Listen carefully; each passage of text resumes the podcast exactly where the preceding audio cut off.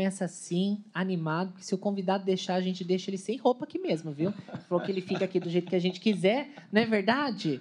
Ó, a produção tá aqui de testemunha e a Viviane também, né, Vi?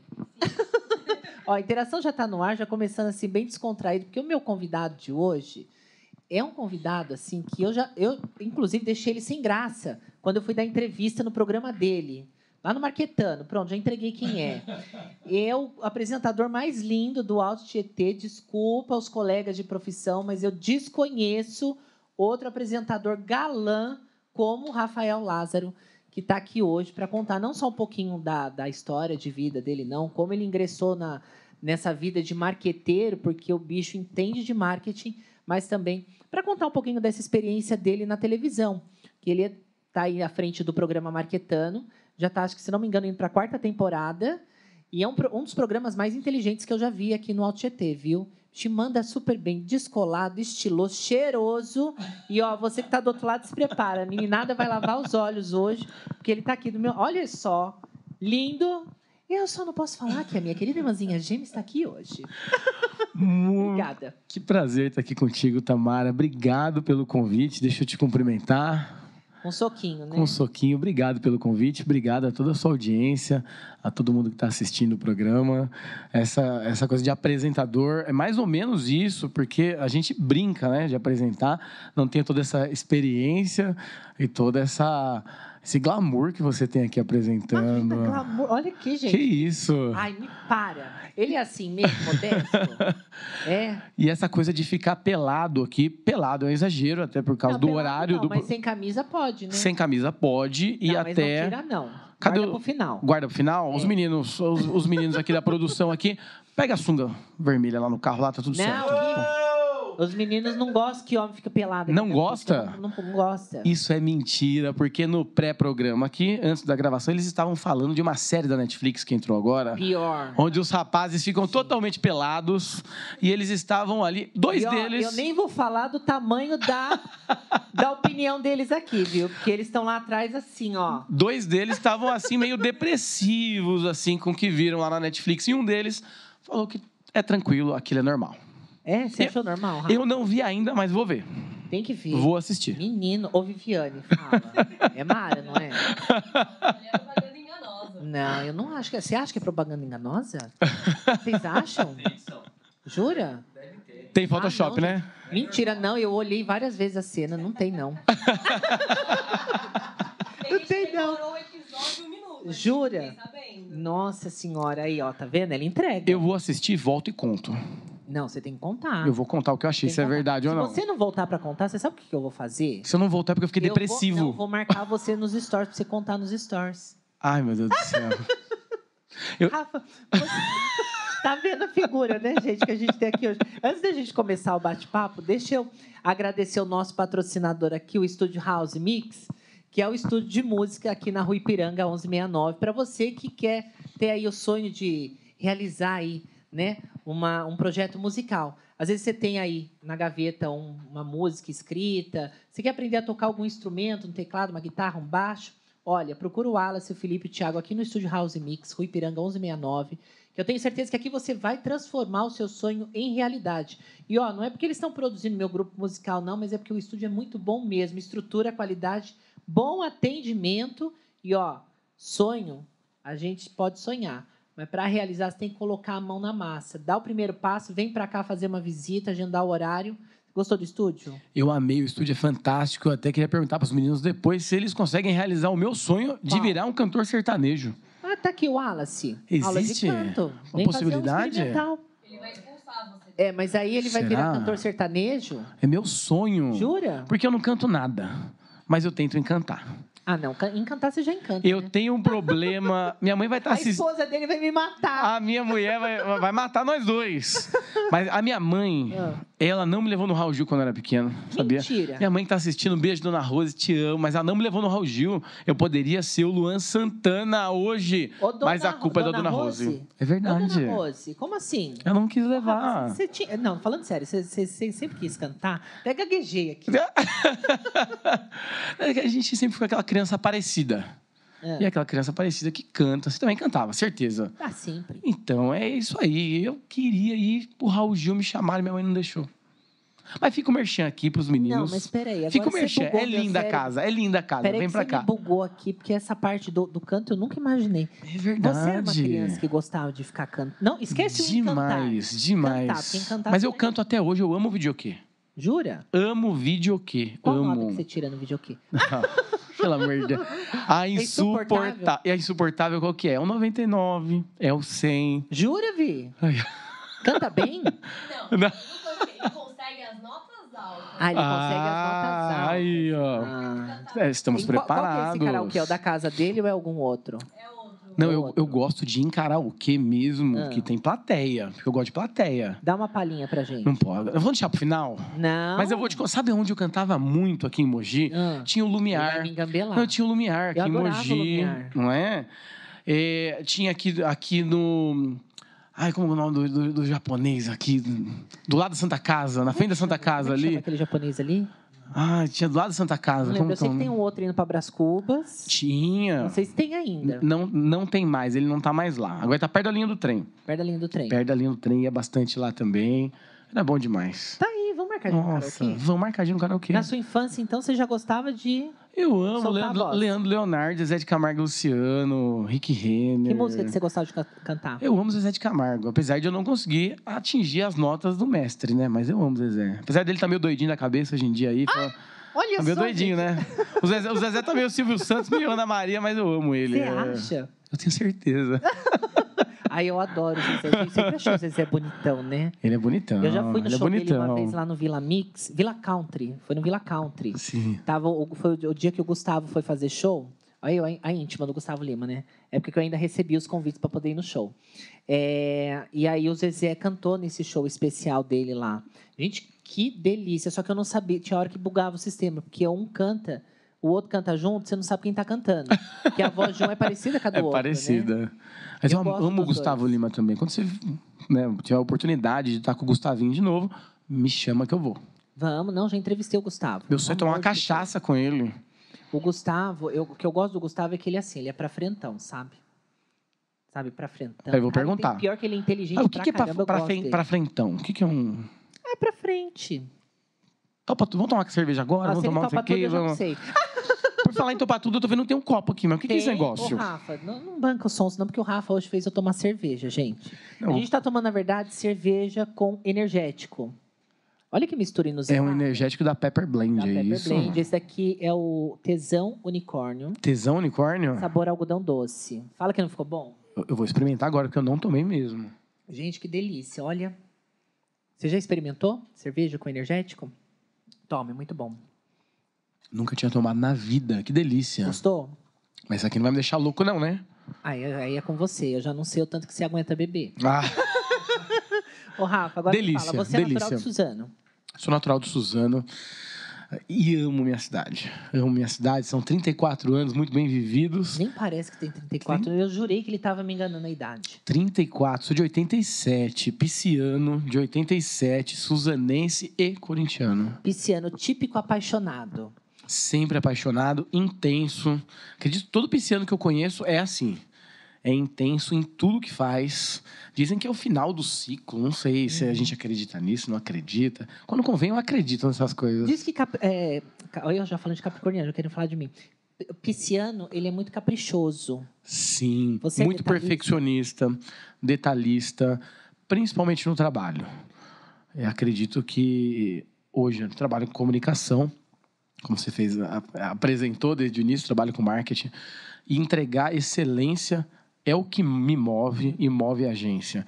Acredito que tem um pouco de por causa do signo aí, por ser pisciano e ser intenso em querer entregar algo, sempre um trabalho com alta qualidade. Você sempre foi assim, desde de jovem, sempre pensou em, em- em investir em algo, é, sempre muito detalhista, procurando sempre um diferencial para mostrar que realmente você está ali para fazer a diferença?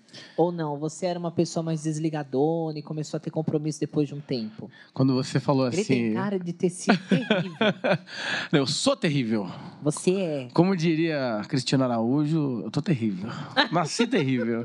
Quando você falou assim, você sempre foi assim, eu pensei, ela vai, ela vai perguntar, você sempre foi assim, arreganhado? Não, Todos não, quem desse olha- jeito, Não, todos são quem desse olha jeito. você falando aqui pensa que você é todo galanteador, sério. né? Não, não sou sério, não. Eu tô mantendo a pose aqui. Daqui a pouco eu me solto todo. Mas é, é, nunca fui uma pessoa voada. é, não sou pisciano sonhador. Hum. né? Nunca fui uma pessoa voada que nunca soube o que quis exatamente assim, perdido na vida. É, sempre fui uma pessoa que chegou no mundo, e acredito que todas as pessoas deveriam ser assim, che- passar pelo mundo para levantar poeira. Porque a gente vive essa, essa vida aqui, a gente vive essa vez. E as pessoas são lembradas pelo legado que deixam, as pessoas são lembradas pela história que constroem. E eu quero ir embora dessa terra aqui, né, Deixando. deixando algo. Se eu for embora hoje, eu já vou embora muito feliz já por tudo que eu já construí.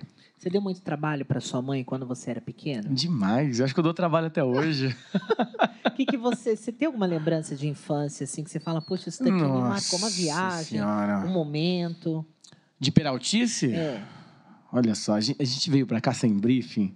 Ah, Eu- porque, porque eu falei. pauta. Não, porque eu falei, Vivia. é, A Vivi falou: você quer briefing lá? Eu falei, não, eu não quero nada, vamos lá falar do que ela quiser e a gente fica cinco horas lá.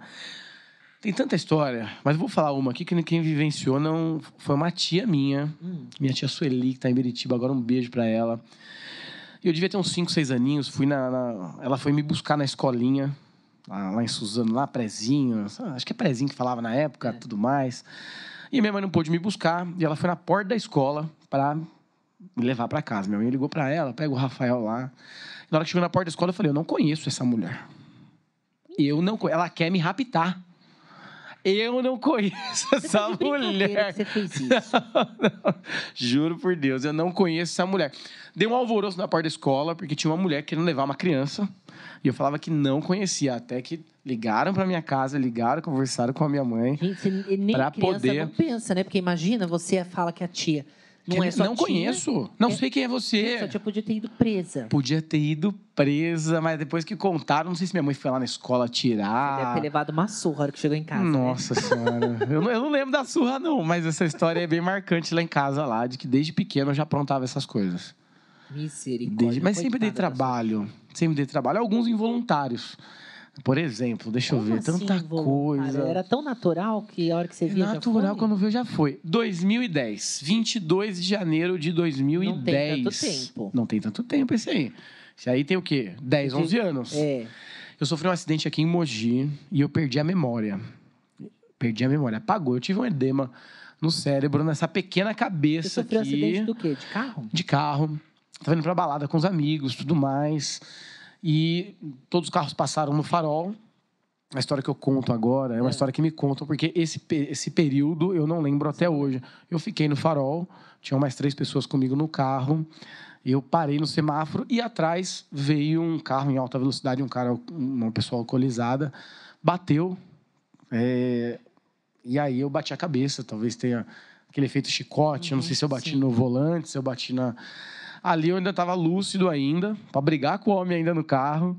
E depois que eu passei mal, acabei vomitando, eu perdi a memória. Tive um edema no cérebro, perdi a memória. Tava abrindo a empresa, tava abrindo a Fênix, a agência de comunicação que eu tenho hoje. Então, não sabia quem era eu, não sabia que eu estava namorando, na época eu estava namorando. Eu tive uma perda de memória que não sabia meu nome. Com o passar dos dias, ficou estagnado uma perda de memória de uns quatro, cinco meses. Então, se eu te conheci em novembro do ano anterior, em novembro de 2009, Você não eu ia passar por você na rua sem saber quem era você. Rafa do céu. Minha mãe ficou maluca na época. Minha mãe morava em casa ainda. Minha família ficou, os amigos ficaram. Minha namorada da época, que é a minha namorada, a minha noiva hoje, Juliana, fica um beijo pra ela. Beijo, Ju. Ela ficou desesperada, porque eu não conhecia ela. Namorávamos há três meses. Aí, na hora que ela me viu, eu perguntei quem era ela. Então, e estava abrindo agência, eu trabalhava em outro lugar, tinha pedido demissão né, para abrir o meu negócio. E quando eu voltei pro lugar, falaram: você tá de aviso prévio? Eu falei: aviso o quê? Porque você está abrindo um negócio. Eu falei: negócio? E por aí vai.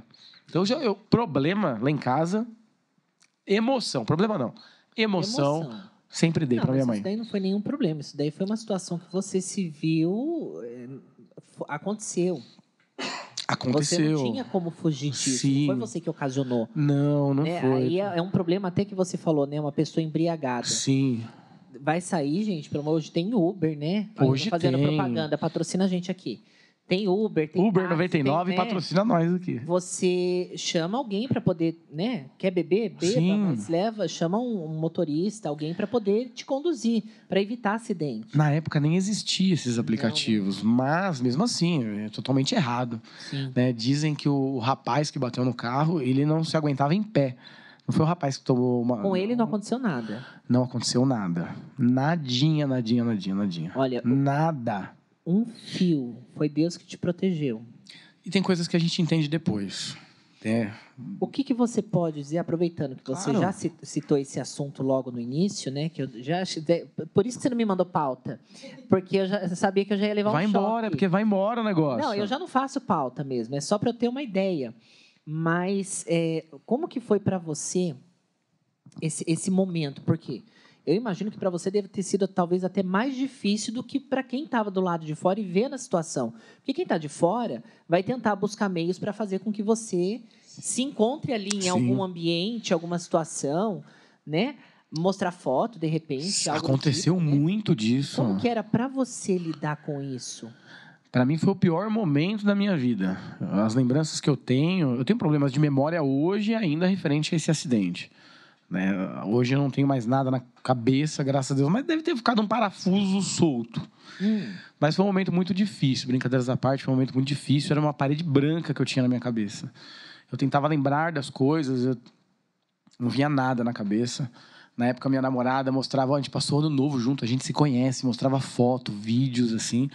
E eu não, vi, Não lembrava. sabia nada do que estava acontecendo ali. Nada, nada, nada. É um momento que a gente. é, eu perdi minha fé.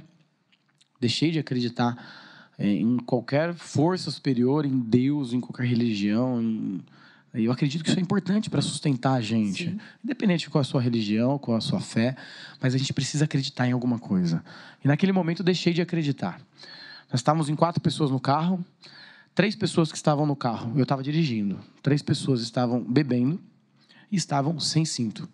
Eu era o único que estava 100% sóbrio e de cinto. Sim. Só aconteceu comigo e eu perguntava todos os dias O né, porquê? o porquê deveria ter acontecido com essas pessoas e não comigo.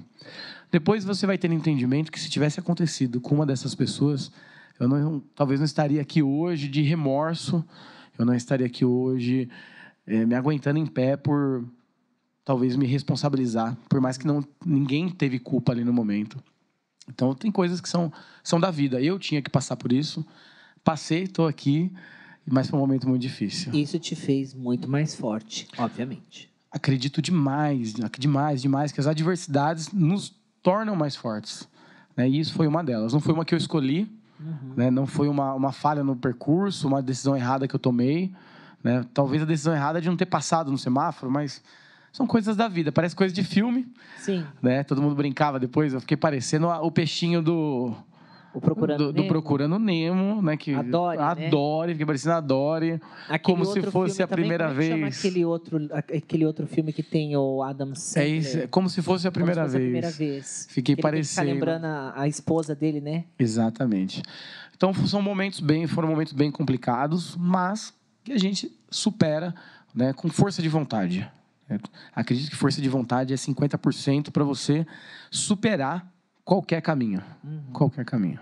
Você hoje, profissional da área do marketing, tem a sua agência, que é a Fênix Publicidade. Perfeito. Mas você, antes de entrar no marketing, antes de você fazer sua faculdade, você já tinha pensado em cursar alguma outra área ou não? Você sempre foi apaixonado por marketing? O meu sonho era fazer educação física. E por que, que você não fez? Era o meu sonho. Eu me matriculei em educação física. Bonitinho, certinho, me matriculei lá. Tava pronto. Mas aí aconteceu um, fato muito inusitado na época. Eu faço parte da primeira turma do ProUni, que era um programa governamental que dava bolsas de faculdade. E eu ganhei para publicidade. Eu me inscrevi sem saber o que era, porque né, foi a primeira turma, ninguém sabia o que era ProUni direito. E ganhei para publicidade. Você escolhia cinco cursos eu escolhi cinco cursos, comecei com educação física, fisioterapia, ADM, direito, fui colocando coisas lá que eram meio aleatórias. E aí a última eu não sabia o que era. Na época estava passando o primeiro ano do Aprendiz com o Roberto Justus na televisão. Lembro. E eu não sabia nem o que fazia um publicitário. Apesar de o marketing já estar tá em mim já. Eu falei, nossa, esse homem, esse velho, bonitão, arranja umas loiras bonitas, umas loiras gostosona, graciosa. Ele é bem sucedido, ou seja, publicitário é bem sucedido. Estava na frente do computador, internet de escada, né, depois da meia-noite lá, para ficar mais barato. Nossa, no sábado, depois das duas, né, fazer aquele barulho de CQ lá. Nossa, eu adorava, gente. CQ, MSN, nossa. Vibra... Quando não tocava, eu surtava. Surtava. Nossa. Você ficava esperando. Ficava. Ia pra balada com o número do ICQ. Nossa, ia, era febre. É, né? Ia pro castelo aqui em Mogi, com o número do ICQ no papelzinho, assim, pra poder lá. E aí coloquei publicidade e a minha nota foi conivente com, com publicidade. Aí topei, falei, vou fazer um teste aqui de. Né, por mais que eu queira educação física, vou fazer um teste aqui de seis meses, de um ano. Eu era novo, eu tinha 17 anos quando eu ingressei na faculdade, 18 anos quando eu ingressei na faculdade. Vamos ver o que acontece. Aí eu me apaixonei, já estava em mim isso já. Com certeza eu já estava predestinado. Eu acho que tudo já estava tá predestinado. predestinado. Eu penso assim, Rafa, não sei você. Eu acho que tudo que a gente passa na vida, a gente já acordou lá em cima. É que quando a gente encarna aqui, não tem como a gente lembrar de nada. Mas é, tudo que a gente passa é, já foi escrito, já foi acordado e a gente só tem que fluir. Perfeito. E se a gente dá um deslize, Deus dá um jeito de encaixar a gente ali de novo. Dá um jeito. Nem sempre as nossas vontades são as vontades do universo, são as vontades de Deus. Então, era vontade que eu, que eu viesse para a comunicação. Eu sempre trabalhei com venda, uhum. por exemplo. Então, venda, que está muito próximo de comunicação, de marketing, está tá tudo ali junto, né? sempre fez parte da minha vida. Então, eu caí onde eu tinha que cair. Eu sigo o caminho que eu tinha que seguir. Tá aí. Eu fico impressionada, porque para quem conhece o Rafa, bom, conheci o Rafa, foi numa loja de perfume, pode ser bem sincero, porque eu vendia perfume para ele. As meninas de lá saíram e falaram assim: Nossa, quem que é esse deus grego? Eu falei ah. assim: Um pedaço do céu na terra veio aqui para comprar perfume. Falava assim: Quem é esse franguinho indo embora Se daqui? meu advogado ouvir falar isso, doutor André, doutor André, já tô te entregando, ele morre de ciúmes. Porque ele é o, ele, ele é o tudão, entendeu? Ah, é? É tipo, é o doutor André e você. Não posso colocar você na frente, ele me mata. Vamos tomar uma cerveja, vamos tomar uma cerveja cerveja com tudão qualquer dia, então. Gente, vocês vão adorar. Você e o doutor André, vocês vão adorar conversar. Vamos, vamos Nossa, tomar uma cerveja. O bicho é inteligente. E aí, eu já vi o Rafa falar, gente, ele tem cara de ser aquele empresário, sabe? Foda. Você é foda. Eu te acho um cara foda. Não me emociona aqui. Não, é verdade. não, não é puxando sardinha, não, porque Sim. eu não sou de puxar sardinha. Eu falo na cara. Se eu não gosto, eu já falo. Você é foda mesmo. E eu acho bacana a maneira como você conduz é, os seus negócios. Eu vejo as suas postagens Sim. no Instagram, eu vejo a maneira como você. Porque eu assisto seu programa, eu já falei no início, já Sim. falei lá na entrevista, Já falei por fora. Eu acho o seu programa um dos mais inteligentes. Quem dera todo mundo tivesse esse tipo Obrigado, de perfil para poder explorar vários tipos de, de profissionais que sentam ali, porque você passa por todos os temas. É Eu de tudo. legal. Todo mundo né, tem uma história boa para contar. É, e hoje os programas de televisão, falando do Marketando, eles escolhem muito a dedo quem vai. Tem um perfil, tem estereótipo de pessoas. Mas o nosso mundão é feito de todo tipo de Uhum. pessoas. Então, vamos dar oportunidade para que né, todos os tipos de pessoas, com histórias diferentes, possam vir contar, possam vir entregar dicas valiosas para os empreendedores. Então, e sobre ser foda, eu não acho exatamente Ah, eu assim. Acho, eu acho. Mas a gente faz o possível, é, tanto no programa, mas muito mais na agência, que são quase 12 anos de Fênix Publicidade. É, agora em novembro faz 12 anos não oficiais, aí no começo do ano que vem, 12 anos oficiais. É, eu acredito muito que eu amo trabalhar. Eu amo o que eu faço, eu amo comunicação, sou apaixonado. E eu tenho que ser apaixonado pelas pessoas que eu trabalho também, pelo meu ambiente de trabalho. E hoje eu tenho uma equipe fantástica. Eu sempre tive equipes fantásticas. Isso me dá prazer, me dá tesão de trabalhar. Espero que eles tenham isso também. Então dá uma sinergia muito grande com a equipe. Então, às vezes, tem gente que fala: ah, você é foda. Eu sou foda por causa da minha equipe, por causa da minha agência. É, e eles são fodas também por graças ao- ao- aos colegas de trabalho, aos companheiros de É trabalho família, também. né? A gente sempre fala lá, é a família Fênix. Tá aí. Eu ainda vou entrar no assunto da Fênix. Claro. Eu sei que você já passou lá pelo programa da Metropolitana também do Fred. Passei pelo nome Garotinhos. agora, os Garotinhos. Garotinhos. Tem o Marquetano, tem um monte de coisa que ainda vou te tentar Passamos pela TV Diário também, Sim. né? Hoje estamos na Rede Alto. Estou aqui para falar o que você quiser, o que você quiser. Não, tô, calma, tô aberto. um tô coisa. aberto. Mas me diz uma coisa, você é um, um tipo de homem que gosta de andar com o carro bem, bem limpinho? Ah, eu Ou gosto. você- ele é relaxado, Eu o carro gosto. dele tá, tá, tá sujo? Não cagueta, produção. Não o, cagueta. O meu, tá- o, meu, tá- o meu tá imundo. Eu preciso levar pra, pra limpar. Ah, eu não acredito. vai Eu não acredito em imundo assim. Não, o meu tá peguei estrada de terra. Ah, então você foi fazer um off-road? O que, que você foi fazer? Na verdade, eu fui fazer um passeio na mata, fugir um pouco da cidade, curtir um verde. Um passeio na mata. cachoeira É mesmo? adoro. Pra Ai, onde você foi? Eu fui lá pro lado de Salisópolis. Que chique, depois dá o endereço pra, pra também. Não, vamos. Nossa, tem uma cachoeira mara lá, você vai adorar. Mas meu carro tá limpinho. É o meu nome. Mas daqui a pouco ele vai ficar sujinho, porque é normal. Então, vou te Ah, dar uma dica Por ótima. favor. Porque, ó, para você que está em casa e já acompanha o nosso podcast há um bom tempo, você sabe que a Aquazero é uma empresa especializada em limpeza automotiva e residencial, mas limpeza ecológica e higienização.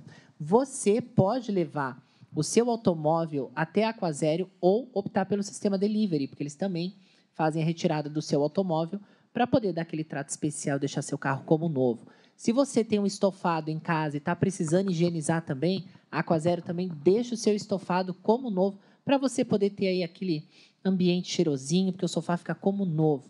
Olha, eu sou suspeita porque eu só faço tudo que eu preciso referente a estofado ou mesmo automóvel na Aquazero do Moji Shopping. Para quem é meu seguidor no Instagram ou para você que é aqui espectador do nosso Interação Podcast tem promoção especial. É só você falar: olha, vi a Tamara falando, ou ouvir se você está acompanhando o nosso programa pelo Spotify, pelo Breaking, pelo Google Podcasts, pela Rádio Public. Você pode falar: escutei a Tamara falando que tem promoção para seguidor dela ou para quem assiste o Interação Podcast. Marcelo vai te dar um atendimento especial. Precisou de limpeza ecológica e higienização? Chama a Aquazero. Tenho certeza que você não vai se arrepender. Chique demais. Porque é importante a gente ter confiança onde a gente lava o carro, higieniza o carro, porque é um, é um bem, hoje, de um valor aquisitivo muito alto. Sim. Então tem que cuidar. Ninguém gosta de. Certeza que você que está assistindo ou está ouvindo já deixou para lavar em algum lugar e voltou riscado. Ah, com certeza. Então, Lá eles têm serviço de, de cristalização. Nossa, o carro fica impecável. É mesmo? Cristalização de pintura. É surreal. Eu vou fazer agora, porque eu troquei o carro tem pouco tempo. Estou precisando já dar uma geral. E ainda está reformando a rua de casa. Lá eles abriram para colocar esgoto no condomínio da frente. Aquela rua tá por misericórdia, né? Não dá nem para reclamar. porque se eu reclamar, a prefeitura cai em cima de mim. Mas tá por misericórdia aquela rua. E eu ainda fui para a estrada de terra. Então pensa. Tá como daquele jeito. a gente está no Spotify. Tá, nós estamos no Spotify, Nossa. Rádio Public, Breaking, que mais? Google Podcasts. Nossa, eu quero o link de tudo isso depois. Precisar ouvir, tá indo pro, pro trabalho, sabe? Tá indo pra academia, eu gosto de treinar ouvindo podcast. Ah, eu vou Você correr pode, de manhã ouvindo. Toda sexta-feira tá lá, episódio novo. Eu Toda... pensei que era YouTube. No YouTube também É, no- ai, que chique. É que o YouTube é aquela coisa, quem tá em casa pode assistir a gente. Né? Igual todo mundo abriu a porta de casa pra gente poder estar lá hoje. Inclusive, mandar um beijo pra você que tá assistindo a gente. E receber essa beldade aí do outro lado. Agora, pra quem tá no, no carro, tá no, no celular ouvindo, pode acompanhar Eu adoro Spotify, voz de adoro. Carlos Daniel. De Carlos Daniel. Que foi muito gostoso, inclusive, essa participação do seu programa. Eu adorei participar Você foi programa. fantástica é, em ter ido lá, em ter aberto o coração, ter falado um pouco da sua vida profissional, pessoal, da sua carreira, de situações um pouco desagradáveis que você passou, mas que você superou. E olha que eu não falei tudo, hein? Ah, mas você vai ter que voltar então. Ah, Rafa, meia hora não dá. Ô, Ra- ô Regial TTV, precisa dar uma hora de programa pra esse moço aqui, porque 30 minutos não dá pra falar, não. Eu, falo mais com a boca. viu? Aí, ó, juntou os dois, já era. Mauro, vamos lá. Mais 30 minutinhos pra Fazer nós uma aí. roda de, de, de bate-papo. Adoro, seria um sonho. Vamos? Nossa. Ó, produção. Vocês dois aí tem que dar um jeito de preparar alguma coisa. Uma, ro- uma roda de bate-papo aqui? Não é? Pra ontem. Pra ontem? Tá liberado palavrão nessa daí? Que aqui eu tô me contendo, hein? Não é? Não, pode soltar. Pode soltar? Então vai. Fazer um Intera Market aqui, né? Bora. Olha só. Não, olha, fala do que vocês quiserem aqui. Demorou. Faz a roda aí pra nós bater um papo. A gente fala sobre empreendedorismo, sobre marketing, sobre Netflix, sobre sexo, sobre o que quiser. Nós fala. Não, a gente entra na série daqui a pouco. Ah, porque- é? Tá bom. A gente fala Ele de outra. começou na série, mas ele acha que eu esqueci. Não, mas eu não assisti ainda. Quem assistiu foram os meninos que estão aqui. Você- Mas eu vou assistir. Me, me diz uma coisa, você não assiste série, você não assiste nada? Porque você tem a vida Amo. corrida, mas você para pra assistir alguma coisa? Amo série, amo televisão, amo filme. Mas essa daí eu não tive oportunidade. Ela é nova, essa daí, Sex né? Life, né? Sex Live é que eu não tive oportunidade porque ela é nova ainda. Mas em breve eu vou assistir. Não, eu ainda preciso assistir. É, eu parei só pra assistir o minuto exato pra ver o tamanho do investimento que eles fizeram ali, entendeu? Na cena. Precisava ter noção da cena, porque uma cena dessa a gente precisa ter certeza. Precisa que a ter certeza mandou que bem. mandou né? bem, se foi câmera, Você se. faria uma cena dessa? Uma cena de nudez. É, O rapaz ganhou dinheiro pra isso, né? ganhou. Dependendo de quanto for o cash, eu faria. A Juliana deixaria? Amor, você deixaria? eu acho que ela. Tem, essa, eu tenho outro lado, né? Eu acho que ela falaria assim, ah, amor, vamos pagar tão pouco pra ver o que você tem aí que não, não vale a pena Ah, não passar não essa vergonha. Eu não faria. É, não vai não. Então acho que ela não pegaria bem não. A cena de nudez nunca passa na minha cabeça. Mas se, pag... se pagasse bem, é, né? pagando bem, que mal tem. Ai, não sei. Ah, eu Imagina ia. ficar circulando por aí. É. Bom, eu acho que pra mim não ia dar muito certo, não. Não ia dar. Melhor não. Melhor não. Ó, Netflix, se você estiver assistindo aí, faz a Não é? proposta que a gente pensa. Olha lá, já tá se oferecendo, então já aproveita. Você nunca pensou em atuar na sua vida, Rafa? Ser ator? Nunca, nunca. fez curso de teatro, nada? Nunca, tô esperando convite. Não dá tempo de fazer curso, tô velho pra essas coisas. Ai, para de falar velho, que senão eu vou me sentir Eu velha tô também, porque eu sou dois velho. anos mais velho que você. É nada, é Ela tem mentira. 36, Felipe. Mentira, ela é jovem. Ela 36, faz... nasceu em 85. É. Eu não tenho essa aptidão Nossa, que você tem. idade, gente, que É, já errou. idade. Que vergonha. Eu aqui calculando o ano que eu nasci. pra ver se eu tava com 36 mesmo. Eu não falo a minha idade. Fala difícil. 30. Fala 30, acabou. Tô no 30. Não, eu, não- eu entrego mesmo. É que às vezes dá um bug. Eu não aceito a idade que eu tenho. Eu me sinto com 18 anos. Com 18? Eu me sinto. Ah, eu não me sinto mais, não. Eu me senti há pouco tempo. Sério. Eu acho que a pandemia mexeu muito com a nossa cabeça. A gente envelheceu um pouquinho. Você acha que você envelheceu um pouco a eu tenho pandemia? certeza. Eu tenho certeza que sim. Jura? As sugas estão aqui Ah, mostrar. nada que um botox não um botoxinho não resolva. Mas a pandemia mexeu com a gente demais. Rafa? Pra mim O que que Você mexeu. acha que mudou, é, assim, que você mudou no seu dia a dia? Ou mesmo em, em questão de, de você rever, de repente, algum conceito? Mudou alguma coisa? Assim, na sua mente? Em relação à pandemia? Curtir mais as pessoas. Eu sou, eu sou uma pessoa que gosta muito de curtir pessoas, viver momentos, tomar uma cerveja com os amigos. E depois que a gente cresce, a, a vida vai nos encaminhando é, mais para o trabalho, mais para as responsabilidades. E isso fica para depois. E, infelizmente, a pandemia foi levando pessoas Por exemplo, eu perdi um amigo muito próximo, muito próximo, de uma amizade de quase 20 anos. Isso mexe com a gente quando você pensa assim: é, poxa, eu podia ter tomado mais uma cerveja com ele. Eu podia ter ido bater uma bola com ele, ele me chamou para tal coisa, eu não fui porque eu estava trabalhando. Então isso mexe muito com a gente. É, amanhã, hoje eu tô aqui, amanhã eu não tô. Poxa, queria ser pai, ainda não realizei isso. É, existem sonhos que você precisa, talvez, é, acelerar. Não sei se acelerar, mas não procrastinar, porque você não sabe o dia de amanhã. né? Então, isso é muito importante. E na vida profissional, me envelheceu muito o fato de, por exemplo, lá na agência, comigo, nós somos em sete pessoas. Eu tenho mais seis pessoas comigo. E ano passado, na pandemia, eu fiz uma promessa de que ninguém seria demitido. Então, para ninguém ser demitido com a receita baixa ou com a receita zero, porque as pessoas pararam de investir. Sim. As pessoas falam, Rafael, você ficou rico. Marketing digital é tudo. Sim, ele é tudo. As pessoas deram a importância para ele. Mas ou o empresário paga o aluguel, ou ele contrata uma agência. Sim. Ou, ou ele, né, ele, tem, ele tem outras prioridades. Então, estava muito difícil. Então, fazer das tripas coração para não demitir ninguém deixou a gente um pouquinho mais velho. Uns cabelinhos brancos nasceram, outros caíram. Bem-vindo ao mundo dos cabelinhos brancos. Nada que uma tinta não resolva. É, na- Nada que um grecinho aqui não resolva. Mas, então, você comentou um, um- assunto que, que eu gosto muito de abordar com quem senta aqui, que se diz respeito à pandemia. A gente sabe que a pandemia veio, pegou todo mundo de surpresa.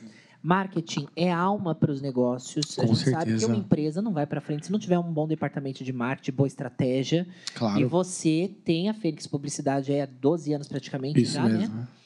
E sempre vindo com trabalhos. Parou. Muito. É, você comentou, muitas empresas hoje, obviamente, têm as suas prioridades, né? Tem, tem aluguel para pagar, tem funcionário, folha de pagamento.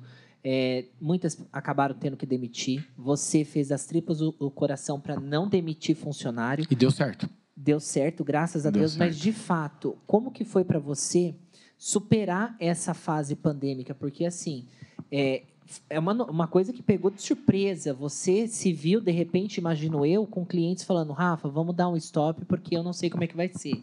Demais. Muitos clientes deram stop em contrato, deixaram para depois contratos que estavam certinhos, assinados, iriam iniciar, ficou para depois, e um depois que ainda não chegou. Outros já iniciaram, mas muitos ainda não.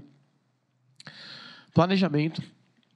Você estar é, sempre planejando, sempre o dia de amanhã.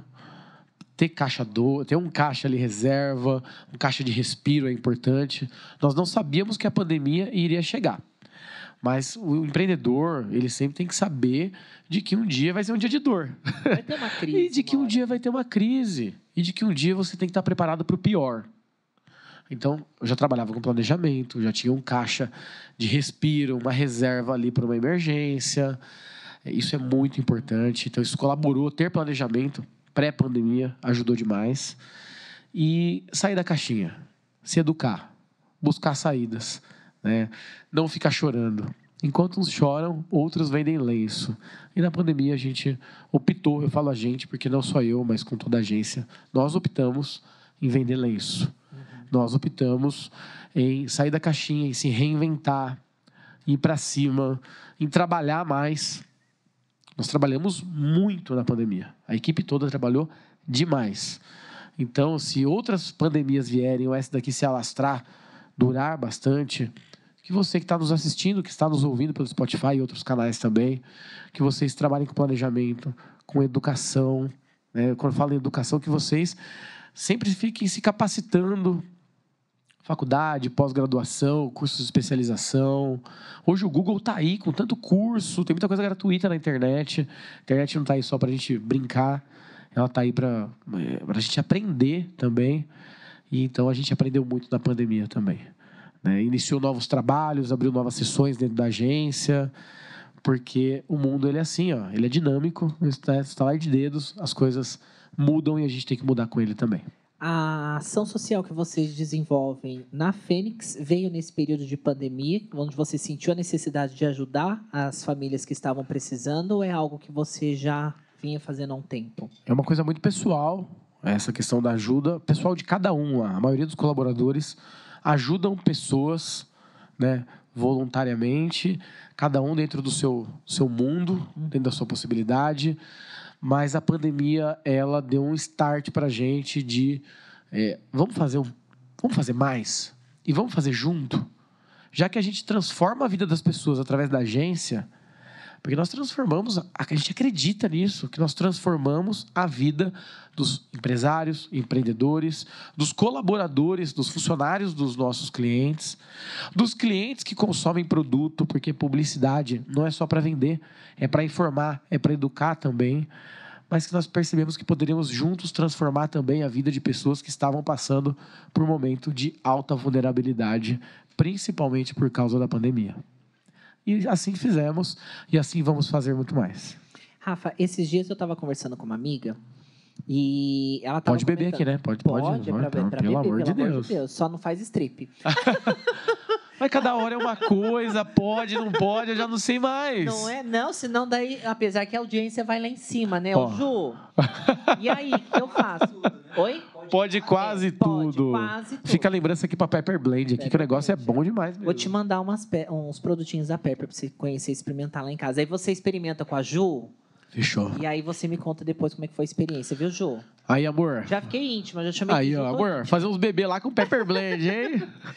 Eu conversei com uma amiga essa semana e ela estava comentando que ela conheceu muitas pessoas durante o período de pandemia. Ela, ela é da área de publicidade também. Sim. E que não são formadas, não têm formação acadêmica, nunca estudaram para trabalhar com ação publicitária, marketing e acabaram se encontrando no marketing digital. O que, que você, enquanto publicitário, é, vê em relação a isso? O que, que você pensa? Você acha que realmente a pessoa ela tem que dar as caras, ela tem que ir atrás, fazer acontecer, ou ela precisa, de fato, estudar, se formar? Porque faz diferença, né? Faz total diferença. Mas antes de eu responder essa, eu queria perguntar pra produção. Posso ir no banheiro? Pode. ah, então já voltamos mesmo aqui. Já foi no banheiro, já tá, tá aliviado. Mãos lavadas. Mão. Mãos lavadas. Tá tudo certo. Tudo certo. Posso responder já? Pode responder a pergunta. Tamara, eu acredito que conhecimento nunca é demais. E de que fazer curso, fazer faculdade, se educar dessa forma mais profissional faz a diferença. É o ponto, é a virada de chave que faz a diferença na vida de qualquer pessoa em qualquer profissão. É, mas você tem que começar de onde você está. Se você está em casa, você tem habilidades para marketing digital ou para qualquer outro segmento e você tem habilidade não consegue fazer um curso agora, começa do jeito que você tá, com o que você tem. E ponto. E vai. Empreenda, né? Empreenda, é isso. A gente brasileiro, é, a gente a- acredito que criamos uma, um empreender diferente. É um empreender por necessidade. Nos Estados Unidos, por exemplo, você, desde cedo, aprende o que é empreender sozinho ou dentro de uma empresa, de uma indústria. Aqui é por necessidade. Ninguém coloca geladinho na porta de casa porque quer ganhar um troquinho a mais ou porque quer fazer a diferença na vida dos filhos. Não, é porque precisa, é para comer.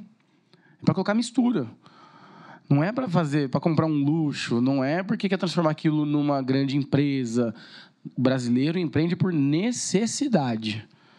Isso, por um lado, mostra que a gente é versátil e, por outro lado, mostra uma ineficiência gigante de governo. Né? Não só desse, mas de outros que passaram também, por não dar educação, por não instruir, e a gente acaba tendo que se virar nos 30 para poder, muitas vezes, que sobreviver. Não é nem para viver, é para sobreviver. É porque sobra muito pra lá e falta pra cá, né? Você sabe que eu tava vendo uma entrevista ontem num telejornal? Aí eu já vou soltar a língua, que eu não aguento. Sorte, É, sorte. Falando sobre esses apartamentos que eles têm aí para os deputados, né? Você para para avaliar, é cerca de 10 mil reais cada metro quadrado, sei o que, uns 2, Sim. milhões cada apartamento desse, 400 e poucos deputados que a gente tem no país, por aí, não é? Faz isso quanto que custa para o cofre público, que quem paga somos nós. Sim. E aí você vai ver um auxílio emergencial para quem está lá precisando de dinheiro, é o quê? 100 reais, 150? 500 no máximo? É isso mesmo. Tá tudo alto. Você vai no mercado, você passa mal, porque o arroz aumentou, o feijão A aumentou. carne, 50 reais um carne quilo de ovo. Tudo tá caro. Aí você para para ver o salário mínimo, quanto que tá, a mesma coisa. E a caixa da cerveja? Caixa da cerveja pra gente beber? tá cara. Não, brincadeiras à parte, Né? essa a gente questão. pra trazer leveza, mas assim, é um assunto sério. Sim. porque é, é- é surreal essa, essa discrepância que eles fazem. Eu fico um pouco nervoso quando falo de política. Ai, nem me fala. Eu A não gente falou no começo que eu não vou falar. é. Mas vou falar um negócio. Enquanto é, o político e a política brasileira não, não, não se não agir, não se movimentar como é, empreender, os políticos não forem empreendedores, porque eles gerenciam um dinheiro que não é deles, que é nosso. Nós estamos ferrados, estamos fodidos. Porque eles fazem o que bem entendem com o dinheiro. Essa questão de metro quadrado, de benefício. Quantas pessoas sem auxílio poderiam estar ganhando? Sim. um auxílio. Né? Ou então, auxílio de 300 reais. Não é nada. Não, não paga uma conta Não direito. é nada. Não compra uma cesta básica básica para quem tem três, quatro filhos. Sim. Você vai dar arroz e feijão para três, quatro filhos. Então, assim, a política no Brasil é o que atrasa o Brasil. Essas grandes pensões para militares, para. Tem tanta coisa que vai passando de geração para geração. Isso acaba com o país. Isso acaba com o país. Enquanto o político não vê, não enxergar que ele tem que empreender, como se fosse a empresa dele, o negócio dele, mas é o ser humano. É egoísta quando chega no poder, ele só olha para o próprio, pro próprio umbigo. e, infelizmente, a dor do outro, como não é a minha, o próximo que se foda. Sim. Infelizmente, até desculpa as palavras, mas eu fico muito emputecido com política. Né? Todos os políticos são assim? Não. Existem políticos honestos? Existem. Mas, em sua grande maioria, eles olham para o próprio umbigo, não empreendem, estão lá para praticar a velha política que é de corrupção. Antigamente se falava no rouba, mais faz, né? Sim. Hoje em dia, né, só rouba, rouba e rouba. É. Né? E cada vez a população, o povo vai ficando pior e numa situação realmente de hum, sobrevivência apenas. É triste porque eu paro para ver, né, como, como que as coisas estão. Você vê a situação do, do país hoje, né? Todo mundo preocupado em ficar arrumando culpado para tudo. Uma briga Perfeito. de um lado para o outro. Ninguém apresentando solução para nada. Eles lá ainda. É Tudo na boa. E o povo aqui se matando entre um e outro para defender um lado e o outro. E o país que é bom tá largado. Im- Imagina um país hoje é, que está largado, está acabado, está sucateado. É, a- as cidades também estão, não? o país, os, os estados, né? as cidades. E uma Câmara de Vereadores, por exemplo, se reúne para discutir que cor tem que ser o galão de água da Santa Casa. É, que porcelanato vai colocar no chão de uma UBS. É, é, são coisas que são ridículas. Discutir nome de rua, né? Num momento onde A gente precisa Vi- falar de saúde. precisa falar de saúde, precisa falar de saúde. O político, independente do, do, do grau que ele tem, ele é o representante do povo. Ele é o gestor de um dinheiro popular. E ele tem que fazer pelo e para o povo, e ele não faz. Aí, Eu acho que a educação vem de casa, obviamente, né? Todo mundo precisa ter consciência em casa também, fazer sua parte, para poder cobrar do político de- depois lá na frente, porque é gente que paga o salário dele, né? Meu ponto de Com vista é certeza. esse. Então, assim, só que precisa, de fato, pesar na balança todos os pós e os contras e embasar fatos realmente para que o país ande e não ficar nessa guerra que tá, porque é fácil você entrar em guerra, apontar um lado e o outro que está roubando e o que não está, mas de fato o país continua a mesma bagunça e ninguém caminha para lugar nenhum. Tem que resolver o problema de quem está lá em cima. Quem está lá em cima está tá gerenciando, está fazendo uma boa gestão? Sim, não está fazendo gestão. Então vamos resolver o problema. Quem que vai, quem que vai gerenciar o próximo, o próximo mandato? Vamos embasar, de fato, na- nas pessoas que estão ali realmente fazendo propostas que sejam positivas para o país? Ah, Né? Eu acho que o brasileiro precisa começar a ver de outra forma isso para a gente poder sair dessa, dessa coisa que tá, porque o país está de perna para o ar. A gente está um vendo. momento horrível. Nossa, eu acho que a pandemia revelou muita gente. Brinquei, eu Sim. em todo o programa, eu falo isso e eu vou perguntar se você concorda comigo. 2020, Já concordei. Já concordei, já. 2020 foi o ano de colocar máscara, mas para mim foi um ano que todo mundo revelou, tirou, Tirou a máscara, máscaras. né? Você também se assustou com algumas pessoas? Me assustei. Me assustei demais com algumas pessoas, mas também considerei al- algumas, alguns absurdos que eu vi também, porque mexeu muito com a cabeça das pessoas. Né, profissionalmente falando, de alguns clientes, pessoalmente falando, de alguns parentes, de alguns amigos, alguns realmente a máscara né, caiu e você começa a se distanciar dessas pessoas, começa a trazer outras para perto, né? Mas de algumas a gente acaba relevando, porque às vezes saiu da casinha, da, né? saiu da caixinha mesmo e é um momento, né? A gente tem que não, dá para levar ferro e fogo também as atitudes e palavras das pessoas, mas deu para revelar muita gente mesmo. Infelizmente, eu acredito muito que nós somos uma média das pessoas que a gente convive. Uhum. Demais, demais, demais, né? Tem a média aí de que nós somos a média de cinco pessoas, né? Tem a teoria aí, mas eu acredito que somos demais pessoas.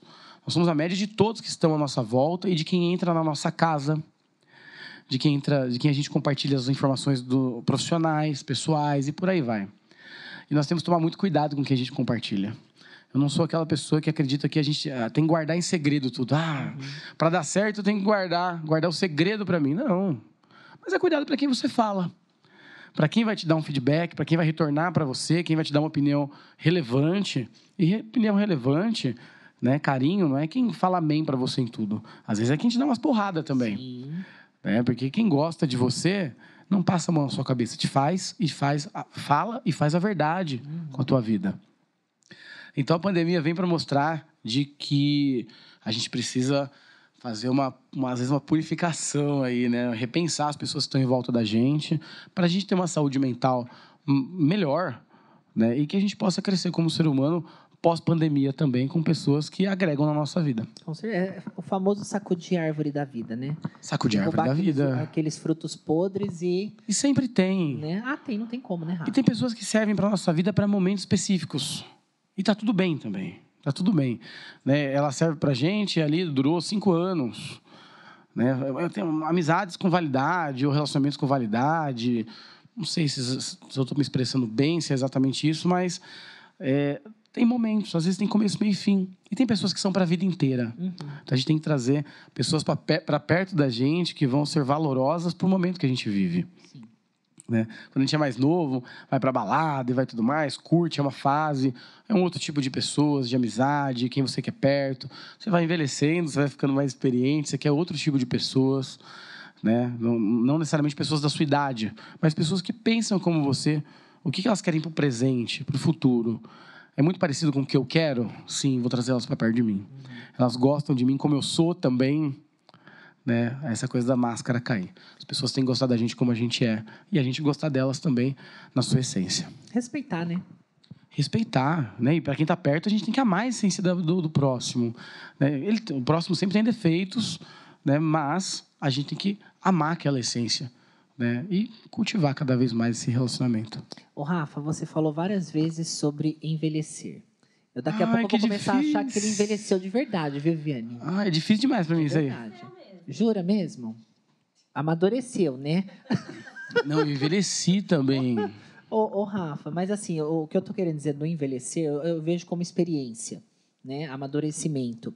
Você é, é, muito caseiro? Ou você é uma pessoa mais. Você com a Juliana, vocês gostam mais de viajar ou vocês gostam de é, curtir aquele ah. momento mais intimista? Hoje a gente trabalha tanto, tá? A gente trabalha tanto, tanto, tanto, eu e ela, que não sobra muito tempo para alguma coisa. O que a gente gosta de fazer? A gente gosta de sair, a gente gosta de, de jantar num restaurante legal, a gente ama viajar, ama viajar, mas não dá tempo.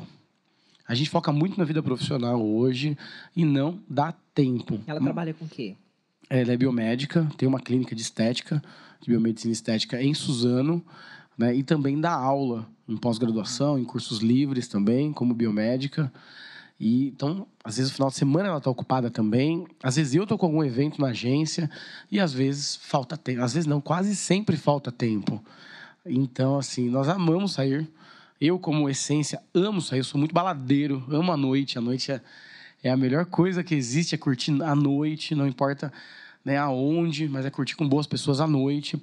Mas, né, a vida vai colocando, a gente vai ficando cansado já também. Não de curtir a noite, mas, por exemplo, estava falando aqui fora do ar. Estava falando fora do ar isso aqui. Eu não aguento mais uma noitada como eu aguentava. Hoje você não ficaria virando à noite, então. Ah, de sexta pra sábado vai, mas de sábado pra domingo, se eu ficar seguido, eu já não consigo mais. Ah, eu não, não consigo. Eu já vou Uma enco- noite até vai. Eu, então, eu já vou encostar, mas antigamente ficava quinta pra sexta, sexta pra sábado, sábado pra domingo. Não fala isso, porque quando eu era Ah. mais nova, olha eu já me entregando. Eu- minha mãe não gostava que eu saísse de casa. Não sei se na sua casa era assim. Eu, nos meus 18 Também, anos, mas... tinha 18 anos e minha mãe não deixava botar o pé na rua. Não, não vai sair, não vai sair. Eu saía de quinta-feira sumida de casa, voltava na segunda. Ah, mas quem nunca, quem nunca, né? Quem nunca? Fazia isso também? D- Desse jeito, sair na quinta e voltar na sexta, no, no domingo, na segunda? Segunda, eu voltava na Não, segunda. na sexta pro domingo, sim. Porque eu sabia que ela ia me prender de segunda em diante. Então eu saía na quinta. Mas é, é, são, são momentos, né? Eu gosto muito da noite, gosto muito da balada, gosto muito de tomar uma cervejinha, tomar um vinho. Gosto de música, gosto de sertanejo, gosto de pagode, gosto de samba, gosto de eletrônico, gosto, gosto de balada, gosto de bar, gosto de agitação, gosto de ver gente. Eu sou um apaixonado, eu falei que sou apaixonado por comunicação, mas eu sou um apaixonado por pessoas. É, eu, eu amo pessoas, né? E é que comunicação está muito ligado a pessoas. Então eu gosto de ver gente. Né? Ah, então você não é caseiro, você não gosta de ficar em casa? Gosto de ficar em casa também. Mas amo estar na rua. Mas a gente nem sempre aguenta mais pela idade. Não é só pela idade. Quem está ouvindo a gente e, e tiver a mesma, a mesma vibe de vida que a gente tem hoje vai entender. É, não é só a questão de ter 34, ter 36, ter 30 anos. É que você cansa muito no trabalho. Quando você se doa demais no trabalho, e eu me dou demais no trabalho de segunda a sexta, às vezes de sábado também, né? Tudo depende. É, chega num, momentinho de descanso. Se eu for pro pagode, eu durmo em cima do pandeiro. Ah, para. É verdade. Então o que que eu acabava fazendo? A gente acabava ficando em casa, compra uma pizza, vê Netflix. Netflix, é... né? Mas não essa série. Eu acho que ele vai acabar assistindo essa série. Mas não posso ver com a mulher. Por quê? Não, não posso Ah, ver. vai dizer que você vai ficar com ciúmes. Claro que eu vou ficar com Você é o tipo de marido que se ela ficar olhando, você vai fechar o olho dela. Ah, não, não, não, não, não, não, perdão, não é ciúme, eu, eu- eu me expressei mal, né? Eu fui no seu embalo do ciúme, não, não é isso não. Ah. Vou ficar depressivo. Por quê? Porque diz que o homem lá tem um... o homem tem um braço lá, pelo amor de Deus, o cara tem um meu antebraço lá, eu vou fazer o quê? Vou ficar depressivo, não é enciumado. Né? Então, tá tudo certo, então eu prefiro não assistir não, ela vê sozinha na casa dela. Tá vendo, Jô? Ela vê na casa dela lá, tô de boa. Você acha? Não, tem que assistir junto. Como assim? Vou pensar no caso, vou pensar no Eu caso. falar, eu- O homem tem uma coisa, né? Um, se é assim, se a Ju sentar pra você e falar, vamos ver aquela cena de novo? Você volta pra ver? Não. Já foi, já. Você já foi uma vez. Nossa, homem tem um quê com constrangimento desse negócio, né? É porque homem, homem é muito inseguro. Você se considera um homem seguro? Não, mas a maioria é. Mas por quê? Por causa do tamanho do negócio? Também, mas na vida eu acredito que mulheres são muito mais seguras. Fala, vamos voltar um pouquinho aqui essa conversa. É, Rafael, você é inseguro? Tenho minhas inseguranças. Sim, claro que eu mundo tenho tem. minhas inseguranças. Tenho os pontos de insegurança. Mas numa média geral, eu acredito que a mulher é muito mais segura. Às vezes parece que não, é porque a mulher se expõe mais. Ela é tão mais segura que ela consegue expor as suas inseguranças e o homem vai internando, vai colocando para dentro, para dentro e não coloca para fora as suas inseguranças. Depois dizem que a mulher é o sexo frágil. Não é, mulher não é frágil. Sabe? E eu digo, mulher é não, muito mais Você evoluída. sabe que eu, eu, eu já, já sempre pensei desse jeito, que mulher nunca foi um sexo frágil, porque mulher faz tudo, homem é meio cagão pra um monte de coisa. Eu vi um Sim, vídeo sim. na internet esses dias, não sei se vocês viram, de uma frentista, é, explodiu, pegou fogo numa moto. Não Os vi. marmanjos todos saíram correndo com medo do fogo de explodir. Ela foi lá, pegou o extintor para apagar o fogo. Ela nem se abalou, ela foi atrás do negócio para resolver o problema. Homem, ó. Mulher é foda demais. A mulher ela evolui muito mais rápido que o homem. Pega uma mulher de 20 anos, ela tá preparada para ir para balada, ela tá preparada para casar, ela tá preparada para ter uma família, para trabalhar, ela tá preparada para que daí vier e para o que ela escolher, porque ela faz, ela pega o caminho que ela quiser. Hoje em dia, graças a Deus. Uhum. Mas o homem com 20 anos, coitado, ele não escolhe. Bobear, o bobão tá empinando pipa. Bobear, né? O, o bobão tá lá, não sabe nem o que fazer na faculdade. Ou já tá se formando, ou não, mas a mulher pede ele namoro, pede ele em casamento ou não. Ele não sabe o que ele quer. O homem é perdido. E a mulher já sabe muito bem o que quer. Desde sempre, desde sempre. A mulher é muito mais evoluída que o homem. A mulher aguenta, né, dizem que Mas, por exemplo, a mulher passa por gravidez, por parto. E dizem que pedra no rim, por exemplo, é a dor de um parto. Meu Deus do céu, quando eu tive pedra no rim, eu andei de quatro nesse piranga aqui do lado da gente aqui. Uma vergonha. Eu não vou mais de piranga, eu tenho vergonha de entrar na recepção. E a mulher entra lá, de mulher é forte. E homem é frouxo. Você que está ouvindo, está assistindo e eu também, claro. tá bom, o próprio homem falando do homem. É verdade, é verdade. Homem é frouxo. Mulher é muito mais sábia, muito mais evoluída. Né? Amadurece muito mais rápido. Não sei se isso é bom, se não é. Eu acredito Mas eu acredito que sim também, né? Mas a mulher está muito mais à frente que o homem. Você é, você é aquele noivo, você tá noivo. Tô noivo. Tá noivo. Pronto para casar. Então, quase um marido. Você é aquele Quase um marido. participativo, quando tá junto, vai ajudar a cuidar da casa, faz uma comida. Precisa, né? Apesar de que a gente vive numa, numa correria tão grande, como eu disse, que é, praticamente a gente não consegue almoçar junto. Quando a gente almoça junto é o quê? Na casa da sogra.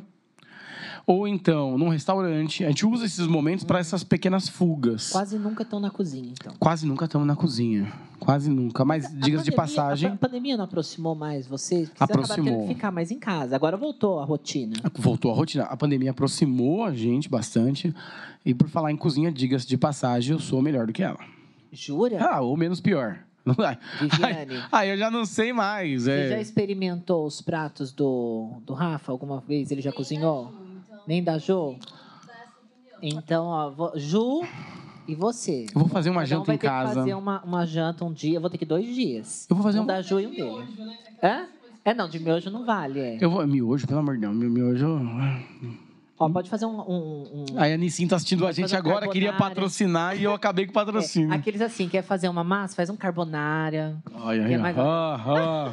Quer mais nada. Produção aí, Já vai na casa da é. pessoa já pedindo prato, não quer mais nada. Já orna com vinhozinho, com cabernet Vinho, legal. é. É bacana. Aí já Fechou. gostei, é dos meus. Aí, ó, já faz um negocinho legal, né? Né? Agora, você Então- perguntar lá em casa quem faz a comida, eu passo longe do fogão. Você passa longe, Nossa, eu odeio pro fogão, gente. A não ser que tenha um monte de gente em casa. Aí eu abro uma exceção. que vira uma festa, né? É, mas eu ainda prefiro deixar alguém cozinhar no meu lugar. Eu acredito- adora cozinhar, deixa o André cozinhando. Eu acredito que momen- é, é, são momentos. Cozinhar é um momento. Eu amo fazer yakisoba. Adoro yakisoba. Amo. Isso é uma coisa Tô aguardando o convite pro yakisoba. Nossa, eu faço uma propaganda desse yakisoba, pergunta se eu faço. Ah, não faz? Não, não tem pra quem fazer. Ah, não. Produção toda convidada a comer o yakisoba na casa da Tamara. Pelo amor de Deus. Ela e o André vão abrir as portas da casa lá pra gente lá e já era. meu filho, depois que eu aprendi a, a- a- receber as coisas em casa, é difícil ir pro, pro fogão, viu? Mas não é que isso facilitou nossa vida Nossa. também, essa questão de vai, iFood da vida. fa- Facilitou demais os deliveries, tudo é delivery hoje, então. Mas cozinhar é uma arte, é uma arte de eh, momentos, né? Faz parte de experiências também, assim como tomar um vinho, amo tomar um vinho, né? beber com os amigos, são momentos, então cozinhar é importante. Mas lá em casa, eu cozinho melhor que ela. Se você cozinha melhor que ela, qual é o prato que você mais gosta de fazer? Eu amo carne. Carne. Tudo, todo tipo de carne possível. Carne vermelha, carne branca, peixe. É, amo. Amo demais. Então, tudo que, tudo que sai ali na... Eu, assino o clube da Wine. Wine, patrocina aqui, ó. Patrocina Wine- aqui, ó, Wine Tamara. Vinhos, eu a amo. Wine. Sempre vem a revistinha, sempre vem a revistinha, vem a revistinha na, na- no clube. Hum. E sempre tem uma receitinha lá. Normalmente com carne a gente faz, tenta, faz, tenta fazer lá em casa. E aí, normalmente dá bom. Às Ele tem, tem até uma foto no Instagram dele, você que tá aí, vai lá zapiar Rafa Lázaro. Zapeia lá. É Rafa.lázaro, né? É isso mesmo. É, tá vendo? Já até guardei. Tem uma foto dele na beira da piscina com uma taça de vinho, falando Hum, Wine Vinhos. Não é da Wine? A Wine colocou a gente na revista, na edição de, de fevereiro ou março. Fevereiro, né? Ela colocou uma foto da agência, da gente que a gente comprou. A gente sempre presenteia os nossos, os nossos clientes mais chegados com vinho. A gente fez uma compra de umas, umas 70 garrafas em dezembro. A gente bateu uma foto com toda a equipe, com as caixas de vinho. E a Wine, ela eh, colocou a foto na revista impressa. Que legal. Foi fantástico, foi fantástico. A gente sempre presenteia os nossos clientes, os nossos amigos, porque a gente acredita de que a gente tem que ter gratidão por quem confiou na gente. Ô, Rafa, Isso é muito importante. Vai, eu acho gratidão é a base de É tudo. Mas você falou de vinho, você deve, você gosta de tomar vinho, você deve escolher, saber escolher vinho. Como que Ah. você é, escolhe um bom vinho? Vamos lá ensinar o pessoal que está em casa. Ah, meu Deus do céu, eu pensei que eu ia vir aqui ensinar a, a empreender. Não, você vai ensinar a empreender. Já tô falando de Netflix, tô É. falando de vinho. Primeiro você tem que ver o que que você vai comer com o vinho, Não, né? você vai tomar um vinho, você vai comprar uma garrafa. Como que você escolhe um bom vinho? Uma vez eu ouvi dizer Sobre o fundinho. é, sobre o fundo. Quanto mais o buraco for Buraquinho. fundo, você enfiar o dedo. Eu fazendo gesto obsceno. Quanto mais você enfiar o Quanto dedo no buraco. enfiar o dedo no buraco, melhor é a safra, é isso? É, não. Tanto que toda vez Eu que eu, eu, peguei o dedo, eu peguei o dedo errado aqui, produção. Eu tô fazendo dedo Eu profundo aqui. o bate-papo. Eu falo porque toda vez agora, desde que eu ouvi isso, toda vez que eu vou comprar, seja um champanhe, um, Sim. um vinho, eu enfio o dedo na garrafa. É o dedo mesmo. pra ver se o fundo tá Não, decente, é- entendeu? Isso. co- é- Olha, eu vou cair no Não que isso seja uma lenda hoje, não que isso seja uma lenda no mundo do vinho, mas nem sempre um, um vinho que não tem né, o buraquinho no fundo, ele é um vinho ruim. Não, eu É. tomo ó- ótimos vinhos que não tem nem aquele fundo, né, que você enfia o dedão assim. Pra quem tá começando e É não tá acostumado com vinho, porque vinho de verdade, gente, você que tá ouvindo, não é vinho doce. É um vinho seco, meio seco, vinho doce, aí você tá tomando Fanta Uva com álcool lá, com álcool em gel lá, eles misturaram Vinho lá e doce ficou não lá. rola, né? Vinho doce não é vinho. É um vinho seco, é um vinho que tem história. O bacana do vinho é que ele tem história. Você pode pegar, podemos abrir a mesma garrafa, com a mesma safra, o mesmo rótulo, ele vai ter um sabor diferente. Porque lá dentro ele cria também é, a sua. Ele tem um crescimento ali dentro diferente. É como ter é, você ter um irmão, uma irmã, Uhum. do mesmo pai da mesma mãe, e eles ficam. São criados no mesmo lar, na mesma casa, e eles acabam se tornando seres diferentes. Sim. É a mesma coisa do vinho. Para quem não está acostumado, tomar um rosé, tomar um lambrusco, né, que já é meio seco, né, um brute, tomar um, já é uma boa entrada já. Para quem passa por essa fase, tomar vinhos mais jovens, né, vinhos mais simples, mais jovens, vinhos de rótulo 2020, 2019, que não sejam é, muito agressivos no paladar. Eles são uma boa entrada também. Aí agora falar como escolher um bom vinho depende muito com o que você vai comer. Porque normalmente o vinho, às vezes você vai petiscar com ele, você vai ter um prato mais bacana. né? Mas os vinhos mais procurados e que tem, eles ornam com qualquer prato é comprar um Cabernet, comprar um Malbec, um Cabernet chileno, um Malbec argentino. Não tem muito erro. né? Aí tem os vinhos que eles são mais rótulos mais encorpados. né? Dizem que os vinhos, com o tempo, ele vai ficando melhor. Sim. Mas depende da onde ele foi armazenado, das barricas, da onde ele vem. Tudo isso é importante. Nem sempre ele tem um tempo, ele tem uma validade. Então é sempre importante né, avaliar. Para quem não conhece, existe um aplicativo que é o aplicativo da Vivino. Pode ajudar você que está no mercado, você que está numa né, tá aqui em Mogi na Offer, né? Vai lá, Offer, faz a propaganda pra gente aí também. Ele deve aí, né? ganhar royalties de tudo isso daí que ele tá falando, né, gente? Quanto que você ganha? Eu não ganho nada, eu já tentei já dos mercados, uma coisinha aqui, outra coisa. 10%, lá, Não nada? ganho nada, não ganho nada, não ganho nada. Mas vai muito com o que você come. Vai muito com o que você. O vinho é isso, ele é muito Eu de amo. ornar, né? E eu acho que vinho é muito companhia também, né? Momento. Companhia, momento, é fantástico. Dá para tomar um vinho sozinho também. Eu amo cerveja, eu amo bebida, mas o vinho ele tem história e você cria momentos, cria histórias. A gente vai lembrar de um dia que nós estamos comendo uma carbonara com um vinho tal, com rótulo tal, e um dia quando você vê esse rótulo, você vai falar: "Nossa, comi uma massa com o Rafael assim assim assado e teve um momento". Você revive momentos com sabores, né, que o vinho traz para você. Ele já fez programa sobre vinhos lá? Coloca Não, ainda não, mas eu posso pensar em levar, né? leva um- Eu tô me soltando aqui, Cruzé. Tá vendo? pode soltando aqui já? Claro que pode, claro que Tem pode. vinho aí, Tem, produção? tem aí mais bebida pra você? Não? Traz, traz mais duas. Ô, ô, mim, produção. Por favor. Você toma? que- que- que- mais duas o quê? É uma pra você, uma pra mim. Ah, pensei que era pra mim tomar as duas. Eu tomava também. Não, traz mais duas. Dá, traz pra mim aí, já anota lá na conta. Não, não é E- paga, não é paga? Nada, Vambora. Convidado paga nada. Ah, então traz mais uma 10. traz 10, então. É, me diz uma coisa, você, é, além de, de vinhos, espumantes, você disse que gosta de cerveja. Você Gosto. gosta de tomar destilado, alguma outra coisa assim ou não? Gosto de tomar uísque. Whisky. Amo uísque. Tem uma bebida que eu tomo, que é quente, que ninguém toma. Ninguém toma. Só o meu sogro toma. Então não é ninguém, né? É o meu sogro. Que é um homem nota 10, que é o Marco Campari. Marco Campari. Não, o Marco é meu sogro, né? Campari é o que eu bebo. Você quer tomar meu sogro, Tamara? Ô, Marco! Já tô. Ô, Marco! Oi, não foi intencional. Eu falo, a Ana Maria Braga é a rainha Ai, meu da, dos memes. Eu Você sou a vai- rainha das gafes. Campari. Você já tomou Campari? Não, Campari eu adoro tomar Campari. Mentira que você toma também. Mas então... eu achei que. Que era o Marco Campari. era o Marco Você quer tomar meu Campari, é. sogro. E Marco! Tem a Salete Campari? Marco Campari. a Salete Campari tem, a Salete Campari. Será que é porque ela Não bebe é. Campari? Hã? Será que é porque ela gosta de Campari? Ou porque ela é Ai, eu- amarga igual eu- Campari? Ai, não, Salete é um amor de pessoa. É? Salete. Ah, então tá bom, vou marcar um dia pra ver a Salete também. Você... Levar Ela- você lá em São Paulo. Ela participou da exposição que você participou, Sim, não a foi? exposição que eu fui homenageada lá em São Paulo, ela estava lá também, foi homenageada. E vi que você Verdade. estava com um leão lobo. Leão Lobo também. Quando eu tinha uns 17, 18 anos, uns 17 anos, eu fui no aeroporto de São Paulo, aqui de Guarulhos. Fui deixar uma pessoa numa, numa, numa, numa porta X, na porta A aqui. Lá do outro lado tinha a porta B. Isso há muito tempo, era diferente a disposição do aeroporto. Tava o Leão Lobo lá atrás.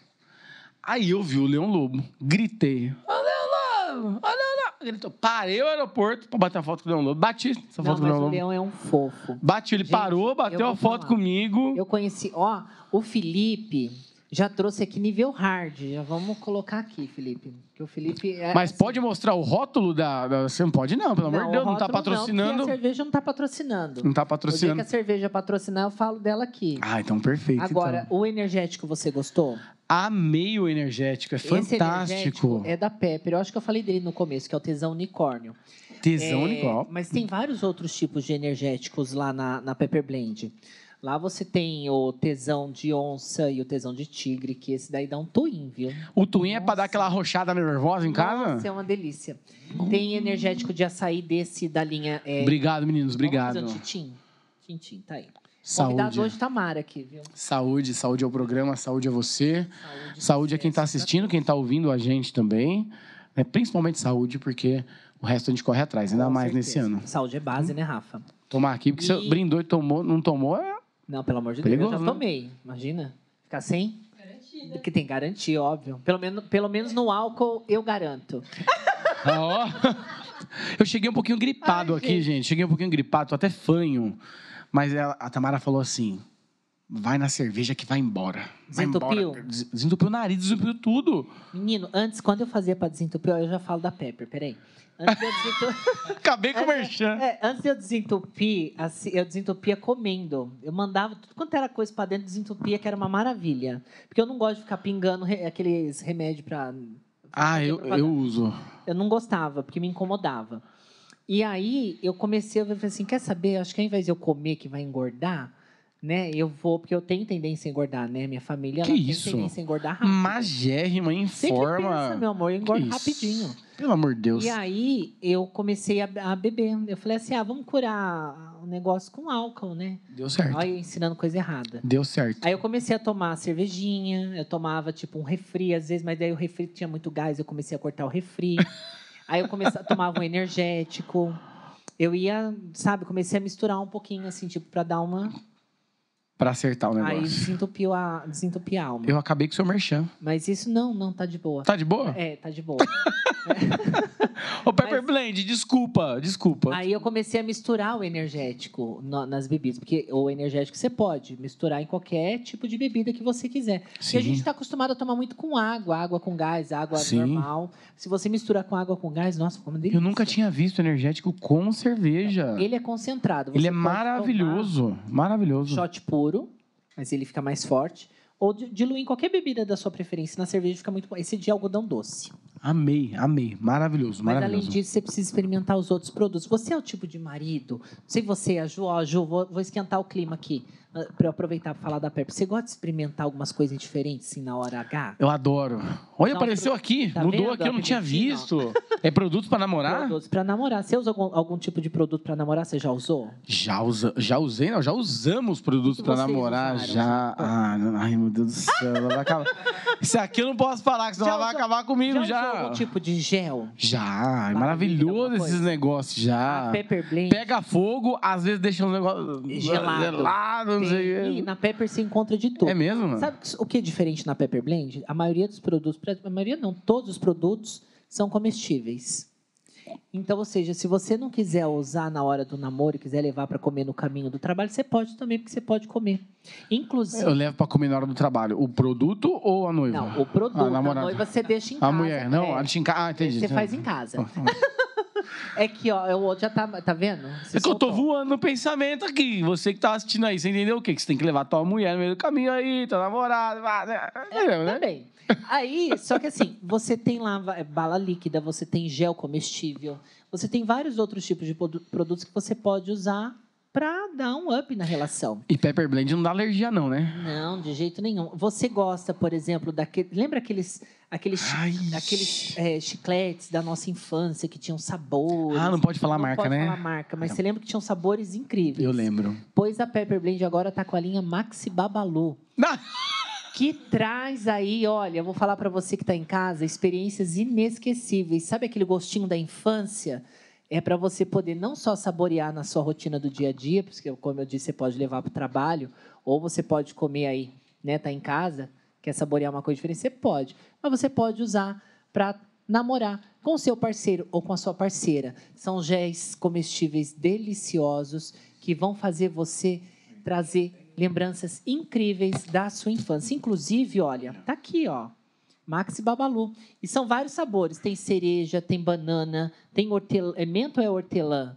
Acho que é hortelã, né? Tem hortelã também. Hortelã também. Tem vários sabores da nova linha Maxi Babalu que você pode. Posso deixar aqui na mesa? Claro que pode. Fazer merchan Aqui, ó. aqui já. Já Fazer tá, aqui, ó. Tem tutti-frutti. O que mais que tem aí?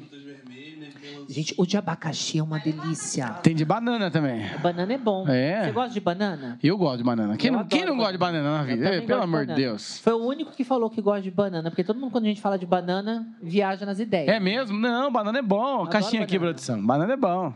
Eu gosto de banana. Banana, morango, tutti-frutti, são vários sabores que você pode levar para sua casa. Lá no site da Pepper Blend, inclusive, para você que é meu seguidor, pode comprar com o cupom Tamara. Você leva de presente para casa um pepper oficial, um gel de pimenta delicioso para dar uma, uma pimentada. Você falou que tem gostinho de infância, né? Eu tô É. procurando aqui se não tem chinelo na bunda. Não, chinelo na bunda Se não tem vassourada na cabeça. Fala sério, chinelo de mãe é uma coisa que é certo, né, filho? Taca de longe. Tacou de longe certo. acerta. Você levava? Não faz? Faz curva. Você levava muita chinelada? Olha eu voltando pra infância. Eu não fui uma criança que apanhou muito, mas eu tenho umas. Tomei umas chineladas, umas vassouradas na cabeça. Porque a gente foi crescendo, a mãe não alcançava muito, ela pegava a vassoura e batia com a vassoura na cabeça. Misericórdia. Eu apanhava de espada de São Jorge, apanhava. Nossa, mas é educativo. É educa... é educativo. Você é educativo? Eu adorava. Eu acho que é ótimo. Eu porque- adorava. Não, gente, é verdade. Eu gostava, eu via espada de São Jorge, meus olhos até brilhavam. Eu apanhava com gosto. Eu acho que eu sou masoquista. Eu falo, ninguém acredita. Eu adorava, gente. Eu não gostava de apanhar de cinta. Mas, Mas mas, mas cinta é São Jorge. pesado demais, É, né? então, mas de, de, de espada de São Jorge eu gostava. Era um ardidinho gostoso. É. Nossa, uma delícia. Eu nunca apanhei espada de São Jorge já. mas Nem queira. Nem que mas Já tá tarde pra de São Jorge já. Mas o chinelo é certeiro, isso é O verdade. chinelo é certeiro. O chinelo é certeiro. Minha mãe nunca errou a mira, pelo Mas gostei. Eu vou levar um desses aqui, hein? Eu vou levar o Max Babalu pra casa. menos. É, vou mandar uma linha completa lá pra sua casa. Ô, Viu, maravilha, amor! Tá chegando o pequeno Mirosmar. Já era. Ô, Rafa, aí vamos. É, é verdade, produção. Se tiver um filho, vai chamar Mirosmar em homenagem ao Zezé. Como? Mirosmar. Mirosmar? Em homenagem ao Zezé de Camargo. Você é fã do Zezé? Sou fãzaço desse homem. O bullying dessa criança vai ser bom. hein? É, não é nada.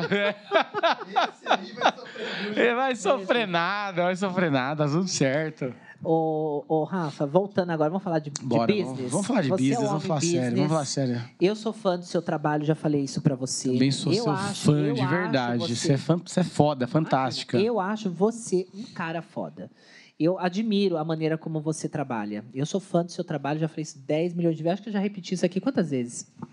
Um monte, né? Adoro. É. Do mesmo jeito que ela gosta de espada de São Jorge, eu também adoro quando ela fala isso. Você, você nessa pandemia se reinventou no marketing, é, partiu para o digital também. E hoje, a- a- na sua agência, você oferece que tipos de serviços para quem está em casa e está precisando encontrar um caminho para sair dessa pandemia? A gente já trabalha com digital já há muitos anos, né? Mas a gente teve que é, intensificar os trabalhos no digital, teve que oferecer novos serviços no digital também. E a gente tem uma cartela muito grande para quem está em casa, para quem já está no mercado há muito tempo, empreendedor, indústria, pequeno, médio, grande empresário, empresária, e para quem está começando agora, porque nós trabalhamos desde a criação de uma marca, a criação de uma identidade visual, até um comercial televisivo, por exemplo, que as pessoas imaginam que é o, que é o ápice da comunicação. E comunicação e publicidade não tem um ápice como um comercial televisivo. É que a televisão é um meio de massa, assim como a internet está se tornando também um meio de massa.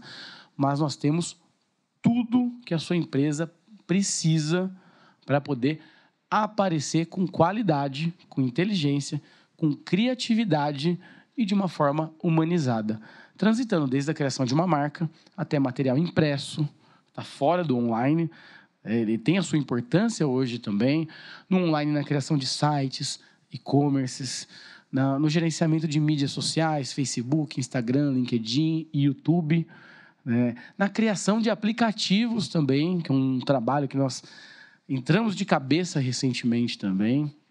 É, e toda a questão audiovisual também, desde a criação de comerciais televisivos e por aí vai. Você veio de uma fase que ainda não era tão forte o digital. Era Orkut na Era época do Orkut, né? digital. É, eu- Então, era Orkut, mas não tinha essa variedade que tem Não, hoje. não o, tinha. O digital tomou uma proporção Sim. gigantesca. Não se fazia, é, não se vendia produto no Orkut. Nada. Ele servia pra gente entrar nas comunidades e dar risada. Nossa, a gente como eu adorava. Testemunho. Ah, é, fazer o scrapbook. Scrapbook. A, a produção coloca música aí agora? Dá pra colocar música? Não, dá, né? Ah, Não dá. A plataforma não deixa também, né? Ó. Eu não acredito. Tem uma É. música do Frank Aguiar lá do Facebook Scrap. Lembra disso aí? Tem. Você sabe isso ó, daí? Eu Então. não sei cantar, mas eu também não sabe, sei, né? não, não sei essa daí, mas tem. Porque ele te lembrar do Orkut. Vocês lembram também? Lembram disso daí? Tudo forrozeiro, né? Safado vocês aí. né? Gente do céu, que figura. Ô, Rafa, Mas a gente trabalhava muito fora, muito no off na época. Muito no off. então, Era muito material que o impresso. digital, realmente, ele, ele deu esse up, ele trouxe essa cerejinha que faltava para quem trabalha com pub- publicidade e marketing? A cerveja está fazendo efeito. não, não acredito que foi uma cerejinha o digital. É uma evolução da comunicação, né? Como ah, houve evolução com jornais, revistas, com rádio, com televisão. É uma evolução, é natural. Os- as mídias, os canais mudarem né? e se aproximarem cada vez mais à tecnologia e estarem cada vez mais próximas das pessoas. Talvez o online, como a gente enxerga hoje, daqui a cinco anos já não exista mais. Sim. Mas você, você falou que o online talvez não exista mais. Tudo bem, pode ser uma hipótese. Sim. Mas tem- a gente sabe que tem muitas pessoas que são tradicionais, gostam do impresso, Ai, demais. impresso, Sim, aquela coisa de sentar no existe, café da existe. manhã, Sim. sabe? Revista. E o digital veio com muita força. Ah, sim. Você acredita que mais para frente, com, com o crescimento do digital, o impresso ele deixe de existir, ele perca força ou não? Você acredita que eles sempre procuram um caminho para se renovar? Eu acredito que ele procura um caminho para se renovar, mas cada vez ele vai ficando menor. Não acredito que ele vai acabar. Nunca vai acabar. Mas ele vai diminuindo, ele vai chegar num ponto que ele vai ser aquilo e nada mais. Tem gente que gosta de pegar jornal, gosta de ler, revista, livro. Por exemplo, eu sou uma pessoa que gosta de pegar ainda o material, um livro na mão. Se você gosta, você gosta de ler. Eu amo livro. Você gosta de pegar o livro na mão para ler? Gosto. Tem gente assim mais aficionada ainda por livro, né? E que gosta de sentir o cheiro do livro, tem tudo isso. Mas é a nossa geração. As gerações mais novas é tudo hoje no como que é Kindle, Kindle, Kinder Ah, é Ovo, como que é? Kindle, Kinder né? Ovo, né? O negócio, Kindle. É tudo ler ali, tudo online, baixa PDF, compra pela Amazon. Então vai mudando. Mas mesmo assim vai ter uma parcela de pessoas ainda que ainda vão querer o offline. Para o empresário que só atua no offline, né, só no jornal, por exemplo, só na revista, só no impresso, ele está perdendo mercado. Ele precisa transitar. Ele precisa ir e vir entre o digital e não digital. Se atualizar, né? Precisa sempre, o público dele está nos dois. Ô, Rafa, e vida de apresentador, você já se imaginou alguma vez trabalhar, usar o dom da comunicação que você tem no- nos, nos- seja rádio, seja TV, você já se imaginou alguma vez comandando algum programa? Comandando um programa, não. Hoje você está à frente do Marquetano. Hoje eu estou à frente do Marketando, mas é muito curioso que é essa questão de, de ter uma desenvoltura maior com. com aqui, aqui, eu tô eu tô nervoso aqui. Tô gaguejando aqui, eu tô nervoso. Para! Eu tô do seu lado aqui, eu fico todo assim. É verdade. é- não é fácil isso aqui. Então, é, mas é uma desenvoltura muito grande hoje, que eu acredito que eu tenha com pessoas. Por uma história que eu tenho lá atrás, antes de ter uma agência, eu vendia trufa na rua. Vendia chocolate. Então eu tinha que lidar com pessoas o tempo inteiro, o mais diverso tipo de pessoas, ser muito cara de pau, e isso me deu essa, essa malemolência com pessoas, com é, pessoas legais, pessoas não tão legais, filhas da puta também. É, eu vendia no shopping, por exemplo, entrava por uma porta, o segurança me botava para fora. Então isso me deu uma desenvoltura muito grande com pessoas. E isso me dá uma autonomia muito grande para estar na frente de uma câmera e para conversar com pessoas que têm histórias diferentes, pessoas que têm vivências diferentes e bater um papo descontraído, porque eu não tenho vergonha. Então, assim, estar à frente de um programa, eu imaginei? Não. Mas eu acredito que eu me preparei, sem querer querendo, na vida, para poder bater um papo com as pessoas. Hoje, com Marketando, é, a gente levando os empreendedores para bater um papo, é, às vezes eu, nem- eu não me vejo ainda muito como um apresentador. Eu me vejo como um publicitário, como um Zé Ruela lá qualquer, batendo um papo e dando oportunidade para que as pessoas Um é, condutor da informação. Exatamente, sejam protagonistas. Às vezes a gente está muito acostumado a, a bater palma para grandes nomes por aí. E nós temos grandes nomes perto da gente. Eu quero fazer com no Marketando, lá na Rede Alto Tietê, fica um abraço para a emissora.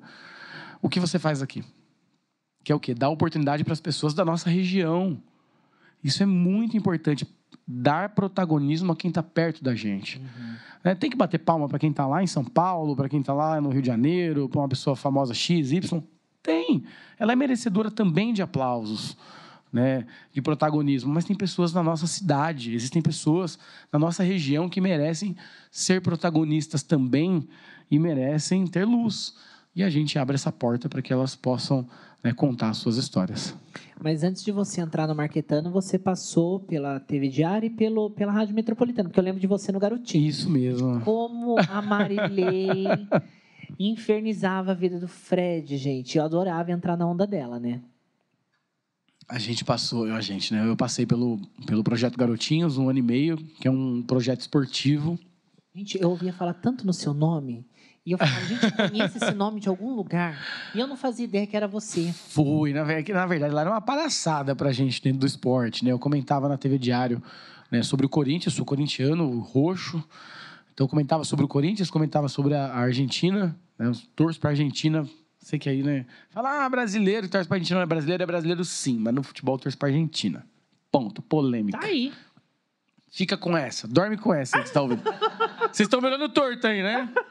Vocês são tudo aí, né? Mar- Alice tá até olhando pra caixa de som. Vocês são, ne- vocês são Neymarzete, né? Não, tem Argentina Tem também? Então, então tá bom, então. Neymar Zé- tem E eu? Misericórdia. Eu, tenho, eu desejo saúde. Eu desejo, eu desejo saúde pro Neymar. Ele tem muita saúde, mas eu não gosto dele. Não gosto dele. O silêncio aqui, não. Vocês estão tudo Não, assim. é eu- ah, não, não. não." Não, é que eu lembrei de um outro, uma outra coisa que eu vi na internet. Eu não gosto do Neymar. Eu, na eu vejo verdade. cada é. coisa na internet que eu fico pasmo. Eu tenho pavor dele. Eu acho que ele é, um, ele é péssimo. Tanto como. Ele tem talento como futebol, mas né, como profissional dentro do esporte, ele é péssimo como exemplo também. Ele é péssimo. né? Quando ele era um menino, fazer o que ele fazia, eu acho que tudo bem, ele era um menino, mas hoje ele tem 30 anos e acho que ele não, não se achou ainda. Pode ser que um dia se ache. Então você torce pra Argentina. Torço pra Argentina, torço pro Corinthians desde pequeno. Nasci, corintiano, ele nasce corintiano, né? E fiz, participei do projeto Garotinhos, fazendo né, comentários, né, tanto na Rádio Metropolitana, a gente fazia os programas aos domingos, ao vivo, e na TV Diária era duas vezes por semana, junto com o Pedro Vieira, né, que saiu, tá com o programa Titulares agora, tenho acompanhado pelo YouTube, fica um abraço pro Pedro Vieira também. E foi uma passagem muito bacana, que deu, assim, uma... Um, quebrou, um, talvez, um gelo que eu teria né, de aparecer na televisão me deu uma visibilidade muito grande, demais, demais, demais. Mas era um quadro muito mais cômico. Eu Fazia os comentários sérios também, mas era muito mais cômico do que outra coisa. Então, eh, foi uma porta aberta, muito, muito- uma gratidão enorme, né, à Metropolitana, à TV Diário e todos os garotinhos que participaram comigo né, na época que eu estive lá. E de onde você sentiu a necessidade de criar, então, um programa voltado ao marketing, explorar negócio? Porque o seu programa é um programa praticamente voltado a negócios. Perfeito, perfeito. Eu amo negócios, amo comunicação, pessoas, é o meu core business. É, é do que eu vivo. É muito do que eu vivo. E na virada do ano passado, de 2020 para 21, 20 para 21, é, houve a possibilidade de sentar com a rede Alto Tietê. Inclusive, mandar um É. beijo pro Anderson. Um beijo para o Anderson, para o Mauro, para a Sheila e para a Manu. É, tínhamos a possibilidade de sentar com eles e ofertar essa possibilidade né, do Marketando. É, nós já tínhamos o programa na internet, mas é- eram dois, três minutos de sketch falando sobre comunicação, mas sem entrevistas, sozinho, falando sobre mídia social, sobre atendimento, sobre liderança. né? Era uma coisa mais fechadinha, bem editado. E veio a ideia de dar possibilidade dos empresários serem protagonistas, como eu disse anteriormente. E aí eles toparam a ideia, a gente passou um formato para eles, eles toparam a ideia, era um formato simples e o negócio está rolando aí até hoje. Estou muito feliz, como eu falei, não me vejo como apresentador ainda, mas eu estou muito feliz com os resultados. Não, mas é, e, e é gostoso assistir, porque a gente aprende, cada programa é uma lição. Nossa, Demais. cada convidado leva uma coisa, assim, uma lição surreal, né? Ele está tomando um, caminho, o programa tomou um caminho no meio do. um, um- um percurso aí no meio da jornada que eu não esperava, que era o quê? Ah, a visibilidade rápida, Uhum. né? Por exemplo, é um programa de televisão. Então ele é um formato de 30, 35 minutos para televisão. Para a internet, às vezes, ele fica um pouco pesado, mas mesmo assim, a gente tem aí. Deu 7.500 views na terceira temporada, em 20 programas. Dá uma média aí de 350, 400, 400 views por Por programa. Isso pra gente é uma coisa que a gente não esperava. Uhum. A gente leva pra internet também, porque é um conteúdo que a gente tem e é uma maneira também de expor, Sim. né, aquelas ideias, aquelas histórias, aquelas dicas. Então, de eternizar aquele momento, né, deixar ali registrado ali, né, porque passou na televisão, passou e foi. Então, é uma maneira de eternizar, como bem disse a Vivi aqui. E a gente está muito feliz com essa audiência que tem dado. E também que a gente tem entrado muito na, na vida pessoal das pessoas. A ideia era falar só sobre business, sobre empreendedorismo, mas a gente tem entrado na, nos medos pessoais, nas vitórias pessoais. Então, isso tem ensinado muito quem está do outro lado da telinha. Isso é muito bacana. Isso é muito bacana. A gente fala sobre inclusão, sobre diversidade. A gente abre porta para isso. Tem gente que fala, me vê na rua e fala, mas o programa não é sobre marketing, não é sobre empreendedorismo. O capítulo dessa semana, na entrevista dessa semana, tá, tá mais voltado ao pessoal. Todo empreendedor é uma pessoa. Sim. Todo empresário é uma pessoa, tem seus medos, seus anseios, suas dúvidas. E a porta está aberta para que as pessoas possam ir falar sobre tudo isso. Você já passou situações constrangedoras ou engraçadas no seu programa? Eu Ah, no que- programa? Quem, que- quem que não passa, né? Você já passou? Tem alguma que você possa contar? Tem alguma que você possa contar? Você foi sacanagem agora, né? Eu não. Ó, vou- tentar lembrar aqui, mas deixa eu ver. Imagina, gente, todo mundo comete uma gafe. Você acha que Ah, já- já- Eu já cometo ao vivo. Já tiveram uns dois ou três É. convidados que caíram. No programa. No Mas programa. Se é banco. É- é Caiu, foi, foi, um foi dar um soquinho e caiu, o outro foi abraçar, re- resvalou na, na poltrona e caiu. Teve de tudo. A Vivi. Eu fiquei com esse medo. Quando eu fui lá, eu falei, gente, do jeito que eu sou pata, eu vou cair. Eu caí. Você caiu? A Viviane caiu. A Viviane foi descer do banquinho da assistência lá. A Viviane é baixinha, gente. Ela é baixinha. Que é Eu vi aquele o banco. que, que faz quando você tá gra- ele tá fazendo lá, você tá gravando outro lado. É, o banco é alto. Na hora que ela foi descer, ela tava de salto. Diz ela que o pé dormiu, mas acho que ela pisou errado, caiu. Não contente, na hora de levantar, ela caiu de novo. E não foi pro ar isso daí? A minha câmera desligada, graças a Deus. Nossa, gente. Mas é, é, essa- é clássico essa coisa do convidado caindo, né? É muito clássico. Isso aí diverte a gente, mas nos preocupa também, né? Nos preocupa também, porque você não sabe se machucou, se não É. machucou e tudo mais. Mas gente, eu já bem. caí tanto. Aqui, graças a Deus, acho que eu nunca caí. Mas quando eu tinha programa de TV, Nossa, gente, como o pessoal me zoava no, no- por trás das câmeras, que passava no final. Eu já derrubei, eu fazia, a gente é culinária, né? Então a gente gravava onde aquela arquitetar hoje. Sim. Mandar um beijo pro Fauzi. E aí a gente montava o cenário em cima e embaixo fazia a culinária. Tinha dia que eu ia fazer culinária, eu derrubava a receita. Bem tipo Nossa Ana Maria Senhora. mesmo. Eu derrubava a receita, eu derrubava o prato. Às vezes eu ia sentar, não sentava na cadeira, eu sentava no chão. Nossa, eu já dei cada gafe no programa. Tem história boa, Vi? Tem do moço da coxinha. Do moço da coxinha. No Moço da Coxinha? Ah, da- do moço da coxinha, do Diego, aqui de Mogi das Cruzes. Maravilhoso, fantástico. Adoro ele. Coxinhas. Eu adoro as coxinhas Eu dele. falei pra ele, eu vou, vou enfatizar Ó. aqui, hein? Diego, a coxinha com meu nome, hein? Coxinha. Ele falou que ia fazer. Não, mas peraí. Já vamos entrar no. Mas daí eu vou ligar. Eu quero, eu quero três Tamara. Eu vou comer a Tamara? Você vai comer a coxinha da Tamara. Ah, coxinha da Tamara. Aí você vai ter que saber que gosto que tem a coxinha da Tamara. Porque foi exatamente isso que aconteceu lá no programa lá. Ele falou assim. Gente, ele falou assim: as coxinhas são como se fosse- fossem filhas pra mim. Aí me deu um ataque de riso. Eu falei, eu como suas filhas? Meu Deus, o que, que, que, que é isso? Mentira. Gente, deu um ataque, foi pro ar isso aí. Deu um É. ataque de riso, a mesma coisa. Isso que a coxinha é chamada Tamara. E aí eu vou falar, ah, comi a Tamara, tava gostoso. Ele pode perguntar que gosto que tem coxinha da Tamara. Ah, Eu quero. Manda pra mim um- uma coxinha da Tamara. Manda uma delícia. Tamara. Ai, que delícia. Ai, que delícia. Ai, que Fala, Tamara, gostoso. comi, Tamara, comi sua coxinha. Ah. A coxinha do moço da Ah, coxinha. E teve a da Capitu, que, que foi a Gabi Pimenta, que É. foi lá, ela é sexóloga e tem um- uma loja de produtos e tudo mais. E ela, ao vivo lá, ao vivo lá na gravação lá, ela masturbou lá. Tinha uma prótese, ela colocou um produto, masturbou a brother. Mentira. Verdade, pode zoar eu fazendo negócio aqui, gente, pode zoar. Fez o negócio lá na hora, aí se atrapalhou, caiu as coisas no chão lá, tudo bem. Ela, ela foi maravilhosa, foi fantástica, mas foi engraçado. O pessoal tira sarro que eu fiquei sem graça enquanto ela masturbava a prótese.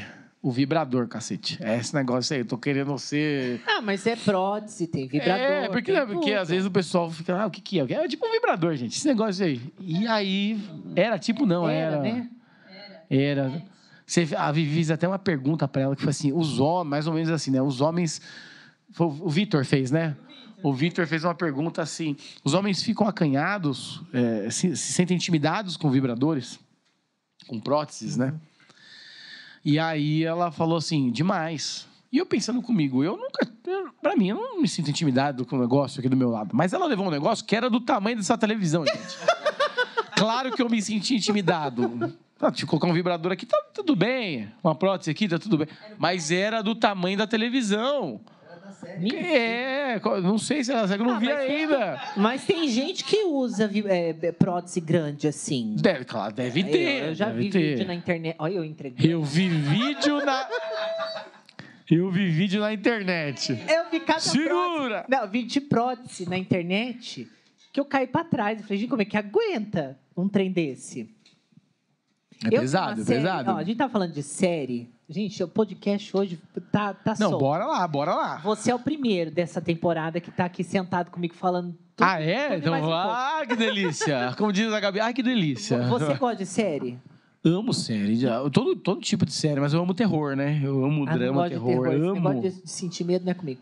É, eu assisti uma série recente na, na Netflix, se chama Guerra de Vizinhos. É com Não assisti. Torres, que fez Beth Nova York. Nossa, gente, que vergonha. Já assisti Beth, sabe quantas vezes? Beth em Nova York Eu já- existe. Existe. Fizeram, É tipo Beth a Feia? É, a Beth a Feia. só que Assisti o fizeram um mexicano. remake. Fizeram um remake. E é só que em Nova York. Já assisti 13 vezes, tô indo pra 14 vez 13? já, seguidas. Nossa Tô louca, senhora. viciada na Beth. Só que assim. Você eu indica? assisti- Indico. É a série que você indica hoje pra galera? Indico porque fala sobre todos os tipos de, de- de É. temas. Fala sobre preconceito, sobre gordofobia. É mesmo? Mostra um monte de. Tá na Netflix? Tá na Beth em Netflix. Nova York? Beth em Nova York. Vou assistir assim, Beth em é um Nova debate para você rever mesmo vários conceitos da sociedade, mas é bem divertida. É, só que essa atriz, a Elifer Torres, que viveu Beth, ela tá em Guerra de Vizinhos. Vou tá na assistir. Netflix. São oito temporadas. Eu macheguei ela em um dia só. E tem um Você episódio. assistiu oito temporadas em um dia? Não, oito episódios. Ai, meu Deus do céu. Eu falei oito temporadas? Foi? Nossa, meu chupei Deus, droga. essa mulher não tá dormindo. Chupei droga. Chupou droga. Usou os energéticos da Pepper Tô elétrica. É muito energético com cerveja. É, eu assisti oito episódios, é uma temporada só, em um dia. E lá tem um episódio, aí eu já vou dar spoiler para quem não assistiu, que eles vendem vibradores. Gente, é um vibrador, mas diferente que o tem um, tem dois assim, ó, duas entradas. Eita, nós. O marido virou, ficou perplexo com a mulher. Eu não vou usar isso. Eu não vou contar o que aconteceu depois. Mas é muito legal. É porque não- senão o mas não- ponto indireto já pitou aqui, ó. Não dá spoiler. Mas não sobra buraco pro marido. Não, é pro marido não, né? Depende. Depende. Sério, eu acho uma coisa fantástica, muito próxima da gente hoje. Nossa, viajei hoje no programa. Viajando, não acabou ainda, hein? Fica aí. Posso indicar uma série? Pode. Esse negócio de pandemia é uma coisa que mexe muito com a gente, deixa a gente mais próximo do streaming, quem tem possibilidade. E apesar de amar terror, amo suspense, terror, essa- esse tipo de série, mas tem uma série na Amazon, não sei se você já assistiu, que chama Modern Love. Não, não assisti. So- são sobre os tipos diferentes de amor no mundo moderno. Sério? Então fala do amor hétero, do amor homossexual, fala do amor próprio, fala do amor de um casamento de muito tempo que está se o casamento se esvaindo, né, de jovens, de pessoas mais velhas, fala sobre depressão, que é sobre o amor próprio, né?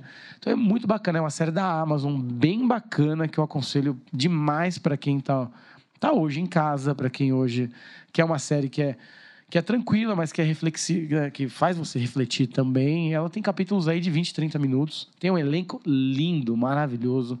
Tem a Anne Hathaway, por exemplo, que Adoro, é maravilhosa. Então, tá lá na Amazon. Quem quiser assistir, quiser uma coisa diferente, quiser refletir, Modern Ah, mas eu Love. gosto muito de assistir série, é, série coreana.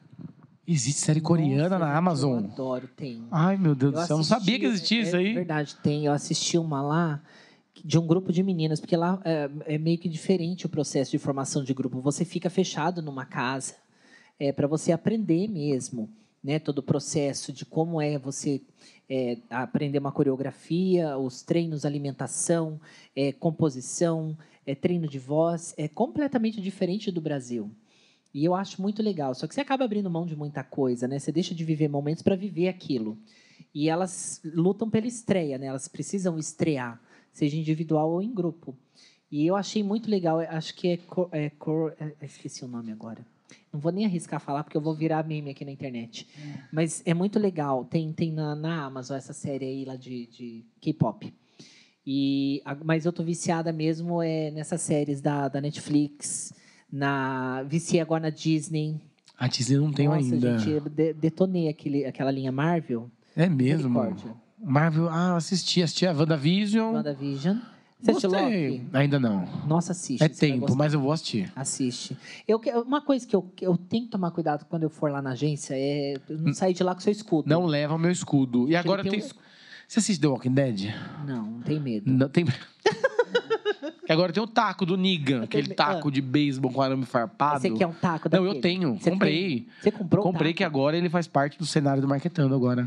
Ah. É verdade. Eu, eu- ele tem o escudo do, do Capitão América. Eu tenho, eu amo o Capitão América. Eu acho um personagem fantástico, leal. Ele devia Um bom fazer líder. um programa vestido de Capitão América, hein? Pensa, Boa? não é? Boa, faço, faço. Eu acho. Me dá uns seis meses de academia fazendo dieta pra ficar parecendo com, Ah, com, para, com o Chris Evans. Com o Chris Evans. Mas tem investimento agora. Tem enchimento? Tem. Ah, para, você postou foto esses dias, tá todo todo aí. Ah, tô, tô, tô nada, tô acabado. Tô acabado. Por falar em acabado. Quanto tempo sem treinar? Sem treinar. Ah, a pandemia atrapalhou o nosso treino. Dois anos quase sem treinar não direito. Treinou, em casa você não montou negócio? Montei, mas não é a mesma coisa, né? Academia motiva a gente. Amo Em academia. casa dá, pre- dá preguiça. Ah, dá, a gente vai lá, faz de vez em quando, corre um pouquinho. Por falar em correr, eu posso fazer um pedido? Pode.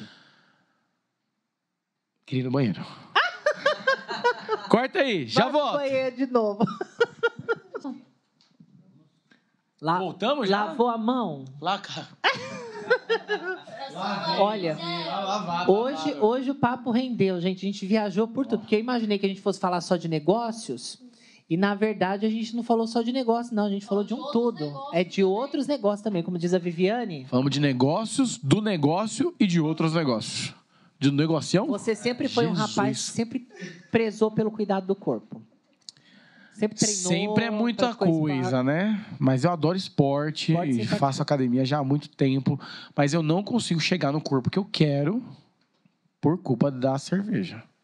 Ah, mas quem que não gosta de uma cervejinha, né? Eu não abro mão de uma cerveja, de um vinho e de uma coisa que eu chamo de a oitava maravilha do mundo, que é torresmo. Hum, Eu amo o torresmo. Cê- Vocês gostam de torresmo, né? Então, às vezes, você pega um personal, você pega não sei o que, ele fala assim, ó, você tem que cortar isso. Não vou cortar. A gente trabalha tanto, a gente corre tanto, tem tanto estresse natural do dia a dia, cortar alguma coisa que é um momento de prazer pra gente tão mas simples. você não segue uma cortar. dieta balanceada, nada assim? Ah, eu tento no dia assim não comer arroz, eu corto grãos, por exemplo, tento não comer pão no meio da semana, tento não beber no meio da tento não, não bebo no meio da semana, só hoje, que é dia de gravação. Mas no final de semana a gente acaba exagerando. Por exemplo, não é um mal nenhum no final de semana tomar uma cerveja. Mas você toma só uma? Não. Então, aí tá o mal.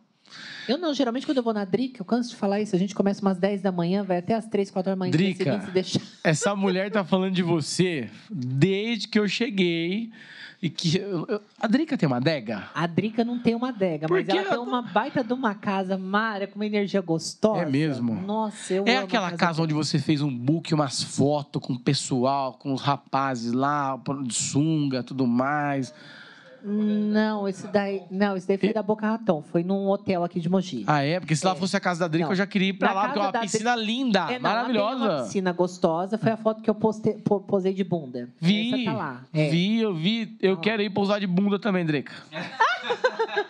Tô indo, apesar de eu não ter bunda, Não. eu vou aí. A Drica, o Giba e o Calixto, né, meninos? Nossa, que energia. É mesmo? Eu vou falar uma coisa. Você senta lá pra conversar e beber, você senta, bebe, você não sente a bebida, você não sente o tempo. Quando você vê, já anoiteceu.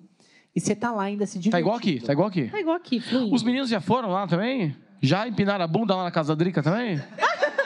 É assim também. Já colocaram a bundinha pro alto? Não? Eita, nós, Ó, hein? Drica, levar o Rafa aí. Pode levar a Drica, me chama que eu Você vou. tem que levar ela lá no seu programa pra você entrevistar ela. Bora, vamos levar. Tô igual o Sidney Magal, me chama que eu vou. Não, Bora. demorou. Ô, Rafa, falando em entrevista, mudando completamente o papo, é, você lida muito com pessoas, consequentemente, você deve receber vários clientes lá no seu escritório. Tem alguma Recebo. história engraçada que já aconteceu lá Ai, meu? Deus, pai amado. Isso é pior do que falar de intimidade, hein? Você não precisa citar nome. É pior Ai, meu que Deus é do céu. intimidade. Ai, porque falar de cliente tem cada coisa que aparece. Sério. Ai, meu Deus, que, que tipo de história? Ah, mas Que dá pra escrever engraçada. um livro lá. Não, a engraçada. Conta coisa engraçada. Ai, meu Deus do céu. Ai, eu botei ele numa Ai, saia justa. é, é verdade. Essa é uma sinuca de bico. É. Olha, já, já teve cliente que eu tava. Chegou um casal, Hum. chegou um casal X lá, tá? Ele, eles estavam na minha frente, e aí a moça falou assim: posso usar o banheiro? Hum. A senhora, moça, não, a senhora, posso usar o banheiro? Eu falei, pode usar o banheiro. E ela foi no banheiro, tem o banheiro de cliente e o banheiro de colaborador. O, o- o meu banheiro também. E aí, na hora que eu, eu- me deu vontade no banheiro também, eu falei, você espera um minutinho, continua a reunião aqui, que eu vou, vou no banheiro também. Na hora que eu fui no banheiro, eu já cheguei entrando no banheiro de colaborador. Tava a senhorinha Ai, coitada. pela, peladinha. Peladinha. Ela, ai, meu Deus do céu, Coitada. peladinha. Vi, quebrou o clima da reunião, né? A veinha pelada lá, fazendo o xixizinho dela. E você atrapalhou. Não é legal, gente. Não era Ellen Rocha, era uma senhora de ela não 70 trancou- anos. Ela não trancou a porta? Não trancou. E tem trinco. Acho que ela queria que alguém entrasse. Quem será que ficou pior? Será que foi ele ou foi ela? Eu ficaria constrangidíssima. É verdade. Eu não queria ver, gente. Meu Deus do céu, não era Sheila Mello. Não era. Era uma senhora de 70 anos. Deixa eu ver. Ah, tinha um cliente. Isso aí é feio que eu vou falar. Ai, meu Deus. É, Hoje nós estamos no, no- no- numa sala dentro do mesmo prédio, mas uma outra sala. Mas quando era no sexto andar, nós estamos no décimo primeiro hoje. Tem cliente que chega assim e, e fala demais, e às vezes ele vai para não, não render. E aí chegou um, um senhor, ele ia para poder fazer um pagamento. E eu tava, sabe aquele dia atarefadíssimo? Aquele dia que não cabe mais nada na tua vida. Pode vir o Silvio Santos com cheque de um milhão, você não tem tempo para pegar o cheque de um milhão com o Silvio Santos. É. Aí esse senhor tava lá, subiu, eu falei assim, gente, eu vou no, me esconder no banheiro aqui, vou fechar a porta do banheiro, vou estar dentro do banheiro e acabou. Ele saiu, vocês pegam um cheque aí, acabou, já era. Falei pros meninos. Não foi que o homem sacou um jornal, abriu um jornal e ficou lá uma hora e meia me esperando isso, porque falou, "Ó, ele tá em Mogi. E você ficou uma hora e meia dentro do banheiro. E era um dia de calor.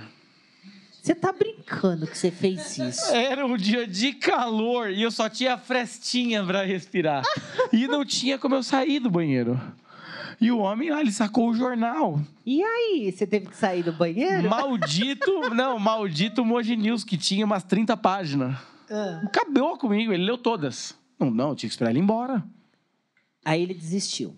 Aí ele, ele desistiu de esperar. E os meninos falavam, não dá. Tá vendo? Ó, tinha tanta coisa pra fazer. Eu me escondi. ficou no banheiro fazendo nada. A, a mi- a mentira É. tem, a mentira tem perna curta. Nunca mais me escondi no banheiro. Rafa do céu. Nunca mais. Teve uma vez. Ai, meu Deus, aqui, esse aqui dá. E tem história pelo jeito, né? Não, tem muito. A gente pensa em escrever um livro de histórias de clientes um dia que a agência não existe mais. Eles vão dar muita goela. Pra não dar problema. Em, em 2016, eh, eu posso estar errado na data, 16 ou 17, a gente fez um comercial na TV Diário É. da agência. Da agência. Não foi de cliente nenhum, foi nosso. Fênix Publicidade, venha fazer sua comunicação on e offline, venha, não sei o quê. Beleza. Aí ligou um senhor na agência, parecia ser um senhor, e falou assim: Eu quero falar com você, eu vi que você está na televisão e tá, tá, tá, eu quero falar com você. Na hora que chegou esse senhor no escritório, esse senhor falou assim: Eu quero que você me apresenta para o Faustão. Oi? Falei assim, apresentar pro Faustão? Falei, é, me apresentar pro Faustão, me apresenta pro Luciano Huck. Porque eu, eu, eu trabalho com uma coisa e queria mostrar meu produto para essas pessoas. Falei, mas eu não conheço, mas você tá na televisão. Aí só porque você tá lá. Aí eu falei assim, não, e era um senhor mesmo. Eu falei, senhor, eu, eu, eu paguei para estar naquele horário. Ele falou, não, não, você tá na Globo. E a Globo, o Luciano Huck tá lá, você encontra ele, você não pode. E ele ficou enfesado comigo, brigou comigo que eu não queria apresentar ele pro Luciano Huck. Misericórdia. A gente aproveita, né? eu- Pra poder também dar umas chacotas, fazer uma chacotinha às vezes, né? Brincar um pouquinho, né? Que a gente gosta de brincar lá, né, Vi? A gente pensa. A gente brinca, né? Acho que tem. História é o que Mas é tem, maus né, bocados, nossa senhora. Demais. Tem muita. Se a gente ficar aqui falando. Não. Ninguém pode ter uma, um banco, operadora ligar pra ele que ele se passa. Ah, eu me Jura? passo. Quando liga pra você, banco, essas coisas, eu falo. Eu queria falar com. Um Ah, Wellington. eu falo, eu não conheço. Ah, não, eu falo, eu sou o Wellington. Fala, o que, que você quer? Ah, eu queria não sei o quê. Eu falei, então, é que eu vendi minha casa, eu não tenho onde morar. Mentira que você É. dá dessa. Você é de brincadeira. Ah, teve uma história de um colaborador, ah, colaborador não, um amicíssimo meu que vai estar ouvindo o podcast também, o Josué, que hoje está lá em Votuporanga, meu irmão, amo o Josué. Ele trabalhava na agência como comercial e ligou um banco, ligou uma- um pessoal lá e tudo mais, falou assim, ah, o que que é? Eu queria falar com o dono daí, não sei o que. Eu falei, "Que- ah, sou eu, tudo mais. Aqui é um, eu falei, aqui é um puteiro. Aqui é um puteiro. Aí ele falou assim, um puteiro? Eu falei, é. Ah, Aqui consta outra coisa pra mim. Eu falei, aqui é um puteiro. Ah, tá, não sei o quê, tudo mais, não sei o quê, mas você quer comprar fibra, quer comprar fibra ótica, quer não sei o quê? Eu falei assim, "N- não, não quero, mas eu estou sentindo a sua voz, você quer trabalhar aqui. Você quer trabalhar aqui. Eu vou deixar o número aqui. E aí, o que, que eu fiz? Eu dei o número desse do Josué, que tá me ouvindo agora. Dei o número do Josué. Liga pra mim, não sei o quê. Aí comecei a zoar o menino, cantar o menino, o menino começou a cair, cantar, me cantar no telefone também, tudo mais, não sei o que. Eu falei, me liga. E ele, eu falei que eu era o Josué também. Ele ligou pro Josué. E dei o número do Josué. O Josué é casado. Diz que a mulher dele estava ele tava tomando banho, tocou o telefone. Aí pegou o telefone lá, era um menino falando, ah, é daí mesmo, então, porque eu queria trabalhar, eu queria não sei o quê.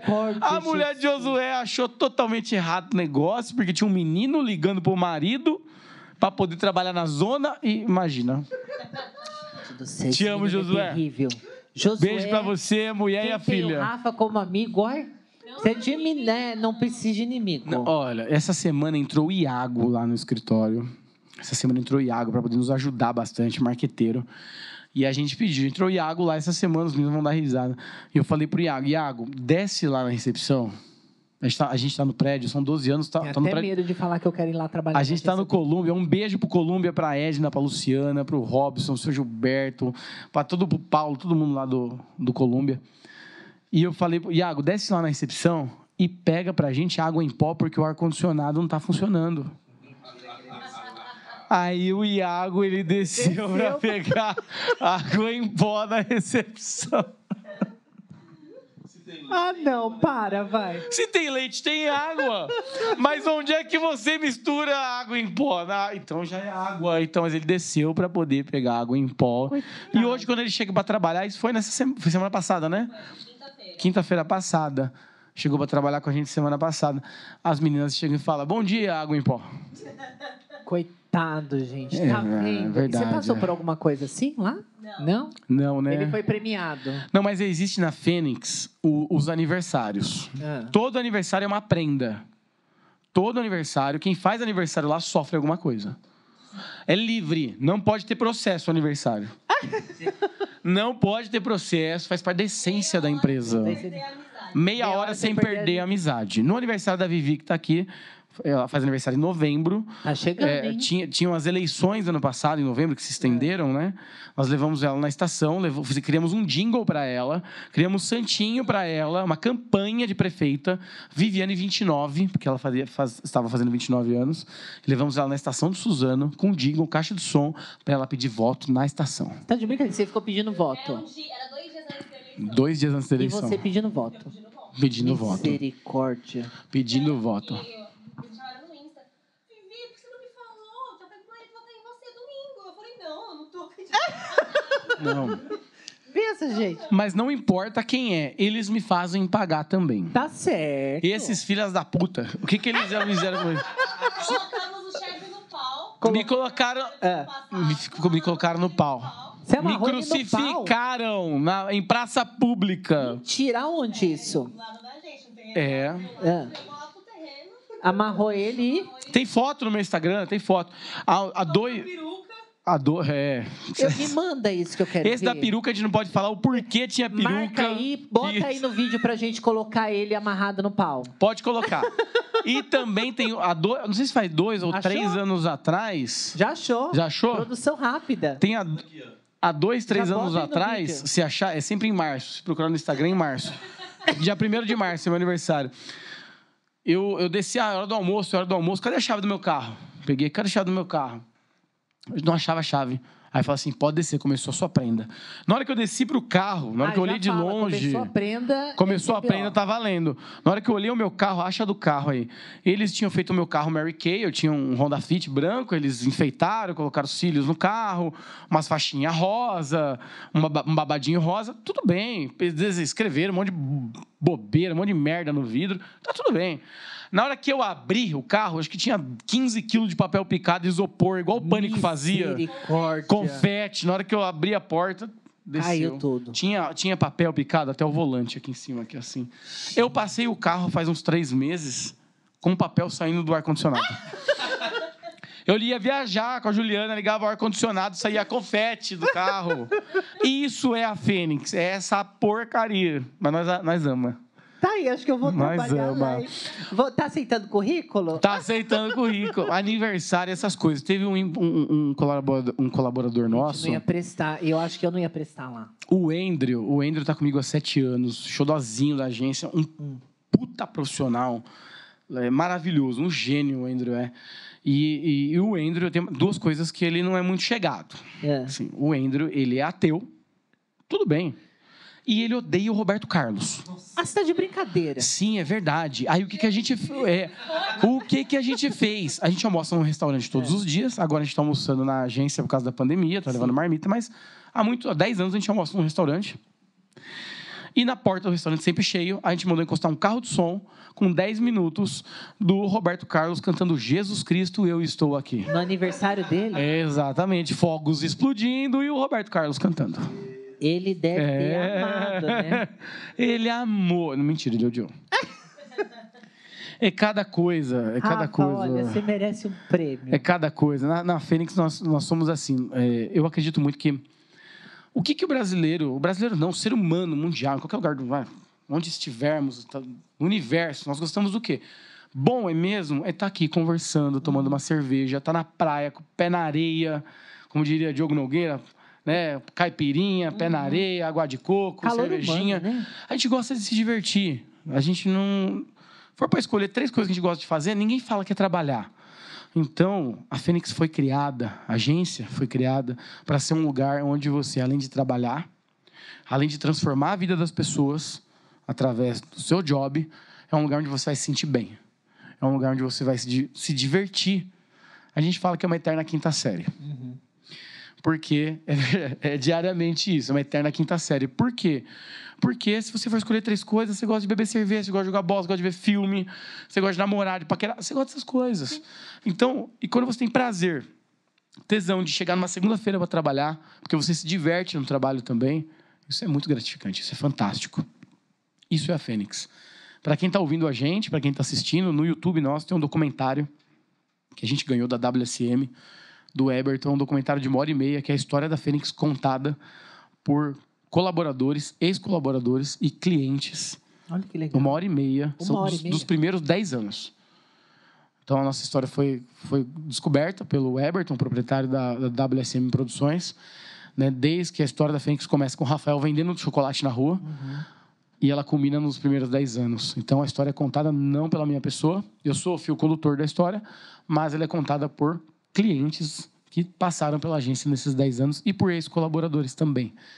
E quem assistir vai ver que a Fênix é essa palhaçada, é é um lugar divertido para trabalhar. Não quer dizer que lá é um lugar sério. É um lugar muito sério, é um lugar de muito aprendizado. Eu aprendo, eu ensino, e cada um lá também tem essa missão.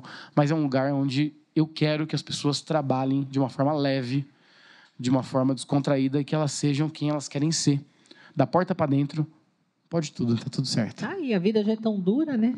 É isso mesmo, a vida já é muito dura, a gente já fala, a vida já é amarga demais. Então, onde a gente tem um lugar onde a gente trabalha, a gente pode ser quem a gente é. Lá dentro é um lugar de tons de cinzas. É um lugar onde a gente pode ter, né, entre. Não tem só branco e preto, a vida tem tons de cinza. A vida não é 8 e 80. Né? Tem 72 números. Lá é um lugar onde a gente tem meio termo, nem tudo é ferro e fogo. Lá pode brincar. Lá pode ser quem você é. E essa é a ideia da Fênix. Né? Que Tá as aí. pessoas trabalhem felizes. Você que tem um negócio, o que eu posso falar para você é que você tem uma relação horizontal com seus colaboradores. Que você seja empático com eles e que né, eduque eles também, caso eles não, não, não cheguem assim para você, a serem empáticos com você também. E que você é, possa sempre enxergar o outro lado e possa proporcionar um ambiente de trabalho seguro, né, preparado e feliz para quem trabalha contigo. Pessoas que trabalham feliz, fel- as pessoas felizes produzem muito mais. Tá aí, que lição de vida que você deixou pra gente hoje aqui. Nossa, viu? pelo amor de Deus, é? é? nada, é nada. Mas quando a gente é feliz, a gente produz, Tamara. Quando a gente é feliz, a gente não enche o saco e faz a vida fluir. É, Eu é penso isso assim. mesmo, é isso não é? mesmo. É isso mesmo. Para você que está em casa, veja só, um rapaz que começou vendendo doces, se tornou um grande empresário, está em um belo de um comunicador hoje à frente de uma empresa, cuidando de outros sonhos, de outros empreendedores. E porque você também não pode ter aí a sua história de sucesso? Está aqui ele com uma história de superação e tanto. Todo mundo Que pode. lição. Todo mundo começa a arrepiar mesmo, que eu tô aqui, ó, mas começa a arrepiar mesmo quando você fala isso. Você que está assistindo, você que está ouvindo, você pode ter a sua história de sucesso. Eu não acredito muito nos papos que alguns coaches dizem por aí em cima de palco, que, é, é, que às vezes as coisas parecem ser muito fáceis. Na verdade, elas não são nada fáceis. Para você ter uma história de sucesso, você tem que ralar demais.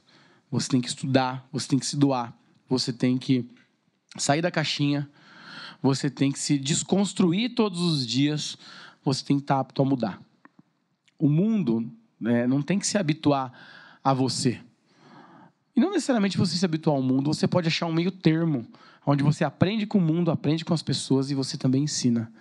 Então você que tem um propósito, já sabe qual é, né, e principalmente ele é de transformar vidas, vai para frente. Estuda, vai buscar, é, não protela, é, não procrastina teu sonho e vai para cima. Muda a vida das pessoas, que você vai ser uma pessoa, uma mulher, um homem de sucesso.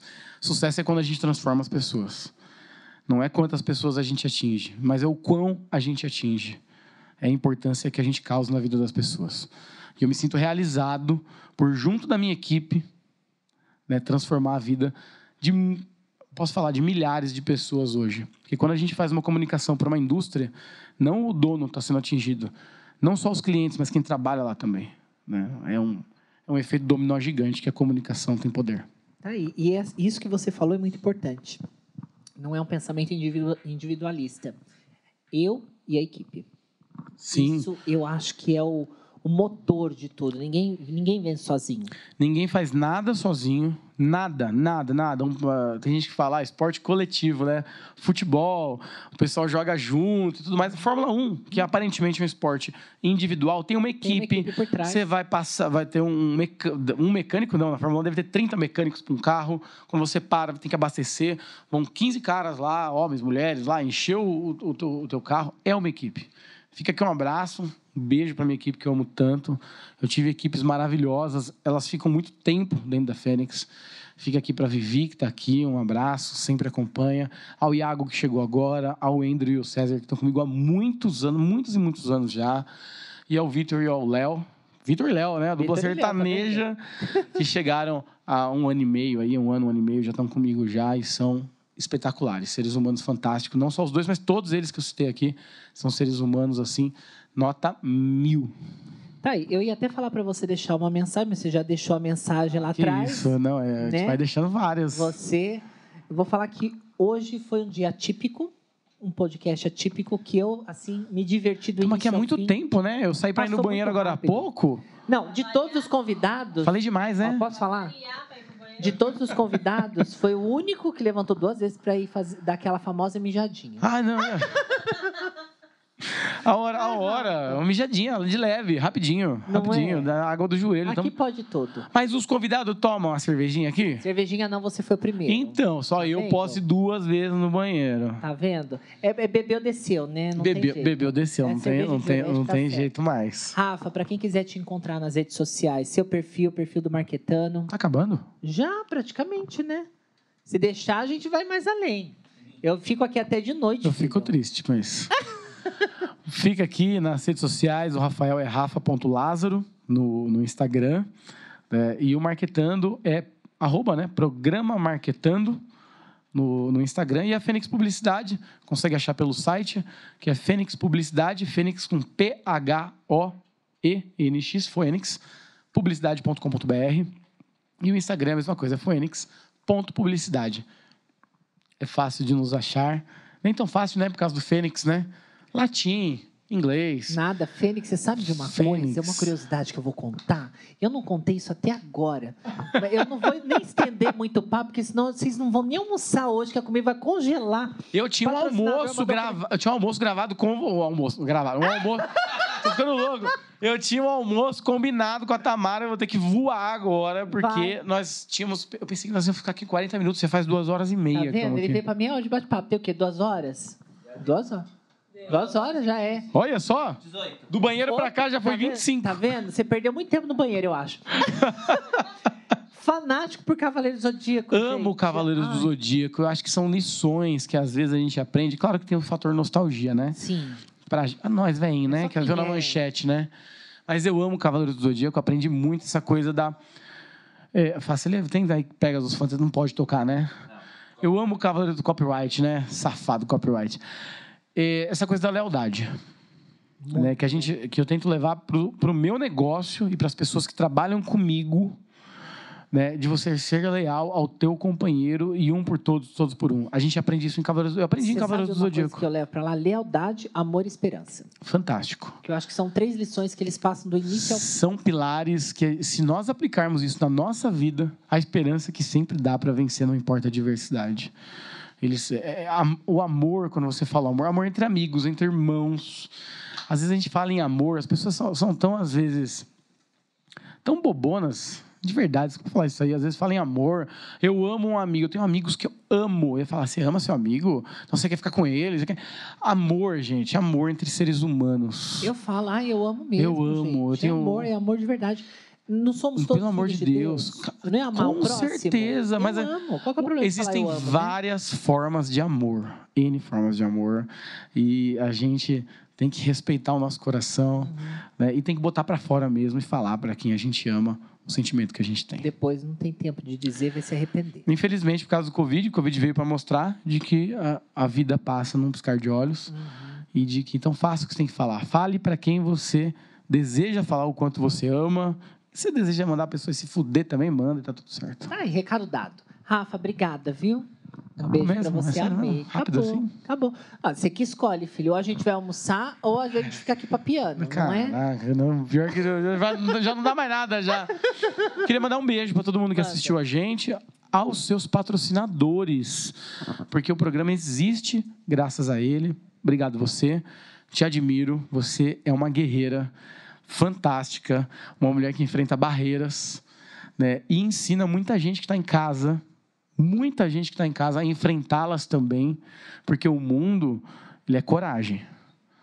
E coragem é essa mulher aqui. Pode ter certeza, você que está ouvindo, você que está assistindo. Então, parabéns pelo seu programa. Parabéns por ser quem você é, por superar cada obstáculo de uma sociedade que é preconceituosa, é, homofóbica, machista e várias outras coisas. Parabéns por enfrentar, erguer a cabeça e lutar pelo que você quer, pelos seus, não é nem pelos direitos, mas pelos direitos, sonhos, por tudo que você deseja. Parabéns a toda a produção que está aqui, aos meninos que estão aqui também, por fazerem esse programa acontecer. Fica um beijo a todos os meus familiares, minha mãe, meu pai, a minha noiva, a todo o pessoal da Fênix Publicidade. E o pessoal da Rede Alto Tietê também, eu tenho que deixar um beijo aqui para eles. E muito obrigado pela oportunidade. Imagina, eu que agradeço. Deus abençoe a cada um. Obrigada pelo carinho, pelas palavras. Tá aí. Eu acho que para você que está em casa e quer fazer algo na sua vida, a única coisa que eu posso falar é: primeiro, deseje. Segundo, vá atrás. Não fique esperando. Não adianta você ficar ajoelhado aí só pedindo para Deus um caminho e você não percorrer ele. A única coisa que você tem que fazer é pedir sim, mas você tem que trilhar, porque essa caminhada aqui ninguém vai fazer por você, não. Tem que vestir os seus sapatos e, se preciso for, vai descalço mesmo. Enfrenta a vida. Não tenha medo da vida. Deus te deu uma única vida para você viver e ser feliz. E a oportunidade que você tem de realizar tudo aquilo que você quer é calçando sapatos ou indo descalço mesmo, enfrentando a vida, dando a cara a tapa. Eu acho que essa é a realidade da nossa vida.